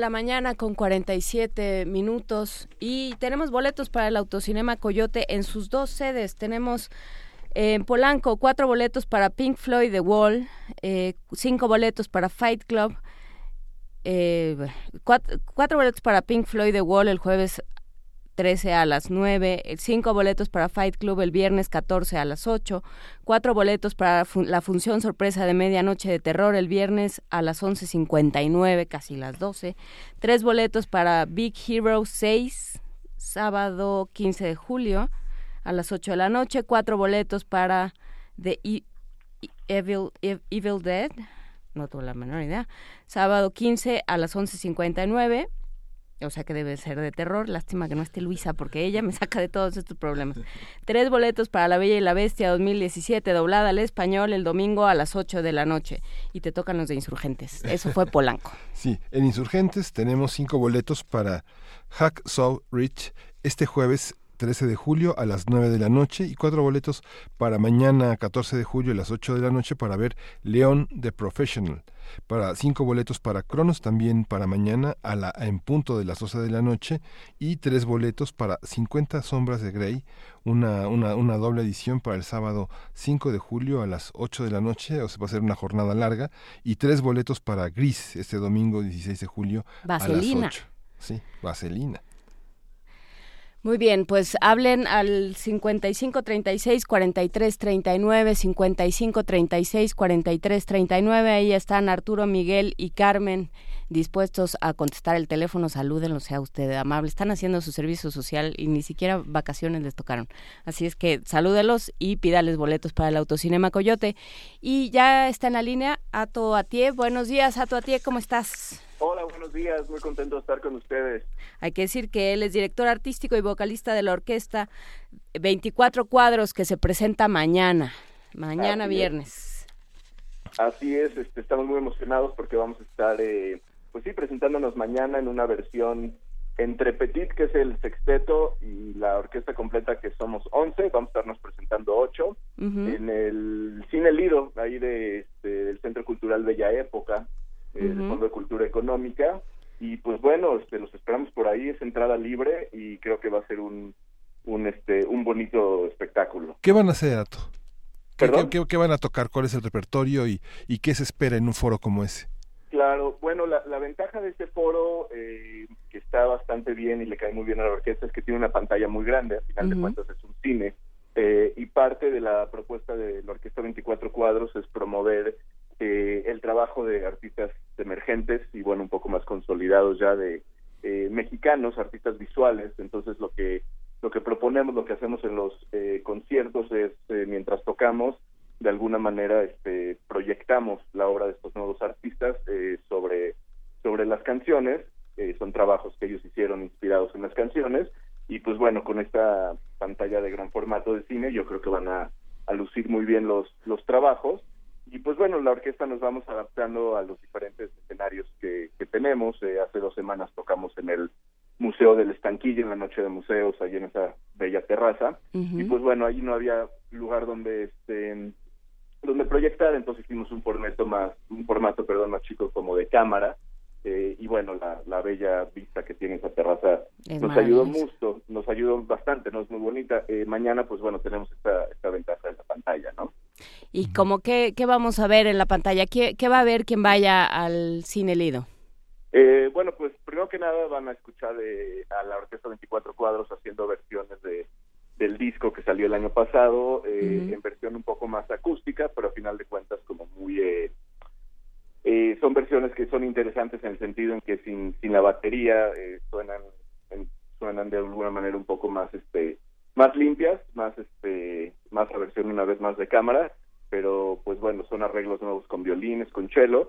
Vamos a estar presentando el sencillo que que ahora estamos promocionando, que se llama Hasta el Sol, eh, justamente con un video de, de unas acuarelas del artista eh, Alejandra Alarcón. Y pues bueno, va a ser creo que musicalmente muy interesante. Vamos a estar tocando algunos covers y bueno, pues todas todas las, las canciones de, nuestro repertorio de la orquesta. Es en el auditorio, ¿verdad? Sí, sí es en el auditorio, eh, el Lido, ahí este, pues en la hermosa biblioteca bueno, librería. librería Rosario Castellanos, este, ahí del Centro Cultural Bella Época. Entonces, pues bueno, yo creo que va a ser un, un, bonito eh, espectáculo. Y bueno, eh, también para anunciar que el próximo 28 de septiembre vamos a estar en el MOAC, en el auditorio del MOAC, este, ahí en CEU. Y pues bueno, también yo creo que ese va a ser justamente un concierto ya con, con toda la orquesta, con sus integrantes. Entonces, pues la verdad es que estamos muy contentos, ahora sí que estamos haciendo muchos shows en museos. Pues nos da mucho gusto, ya están eh, los datos en nuestras redes sociales. Eh, cuando empiece a llover, porque seguro va a empezar a llover como por esas horas, este y no se quiere usted, no quiere emprender el, la travesía hacia hacia el sur o hacia donde o, hacia donde le toque ir, pues métase al Cine Lido del Centro Cultural Bella Época, vea un par de libros, el Fondo de Cultura está como siempre sacando novedades y reediciones interesantes, dese una vuelta por ahí y luego a las siete y media del día del mañana viernes métase a ver a la Orquesta 24 Cuadros dirigida por Ato Atié y bueno, con una serie de propuestas gráficas eh, y musicales muy interesantes de las que ya platicamos en algún momento aquí en Primer Movimiento.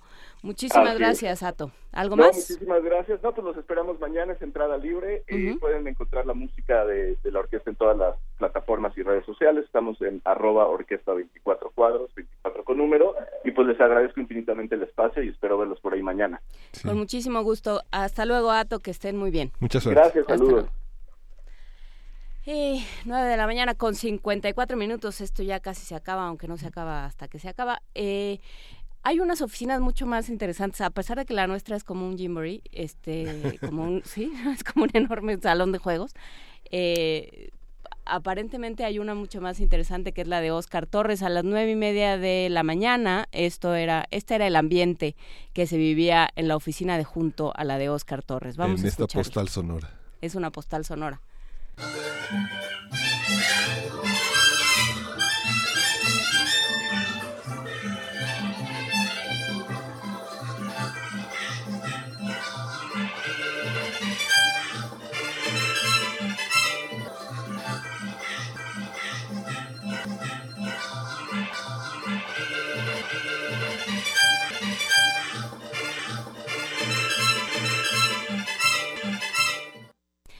Algo le pasó, algo le pasó al archivo porque porque sí, en efecto, son unos mariachis en la mitad de la oficina.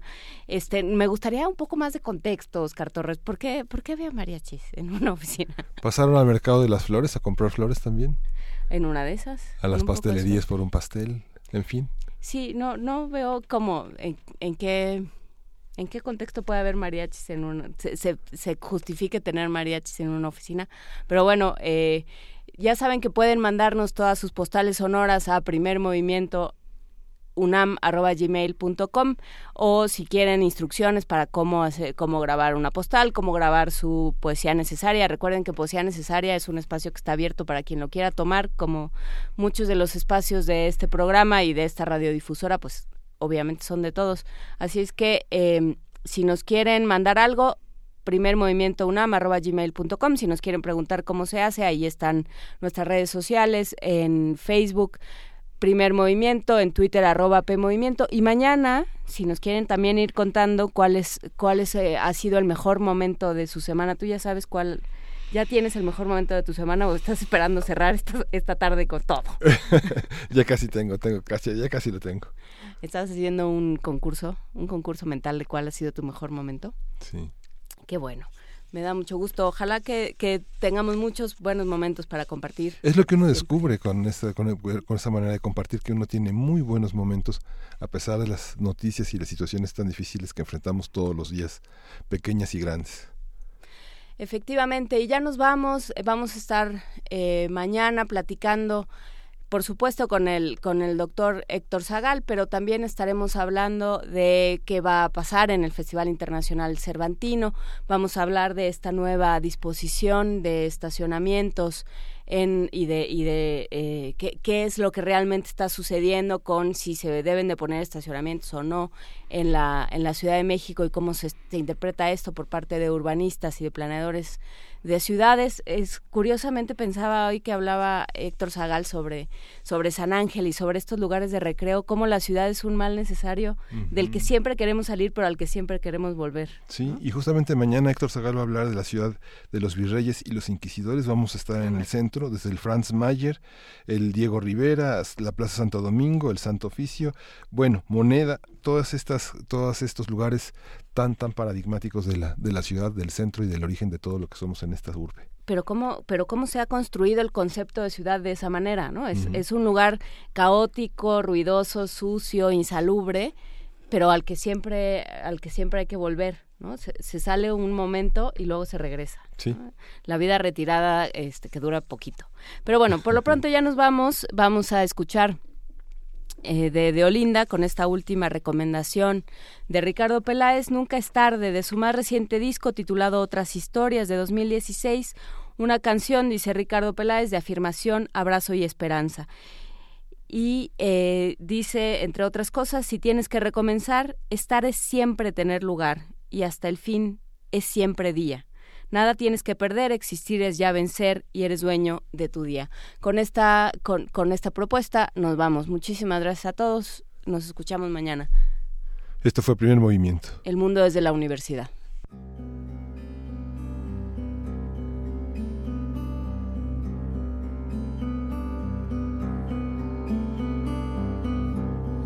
Tenta o que puderes tentar, erra o que tiveres de errar.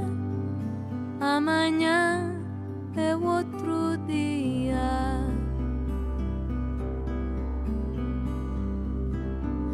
Nada que tem de ser, faz o que tens a fazer. Pode ser que seja o teu dia. Nunca é tarde para seguir o que ainda está por vir. Vale a pena insistir e arriscar até sentir que é hoje o dia.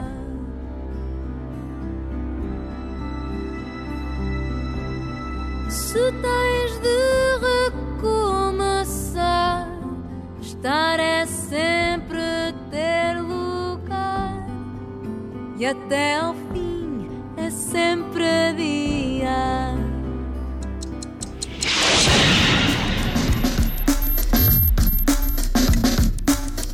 Radio UNAM presentó Primer Movimiento. El mundo desde la universidad.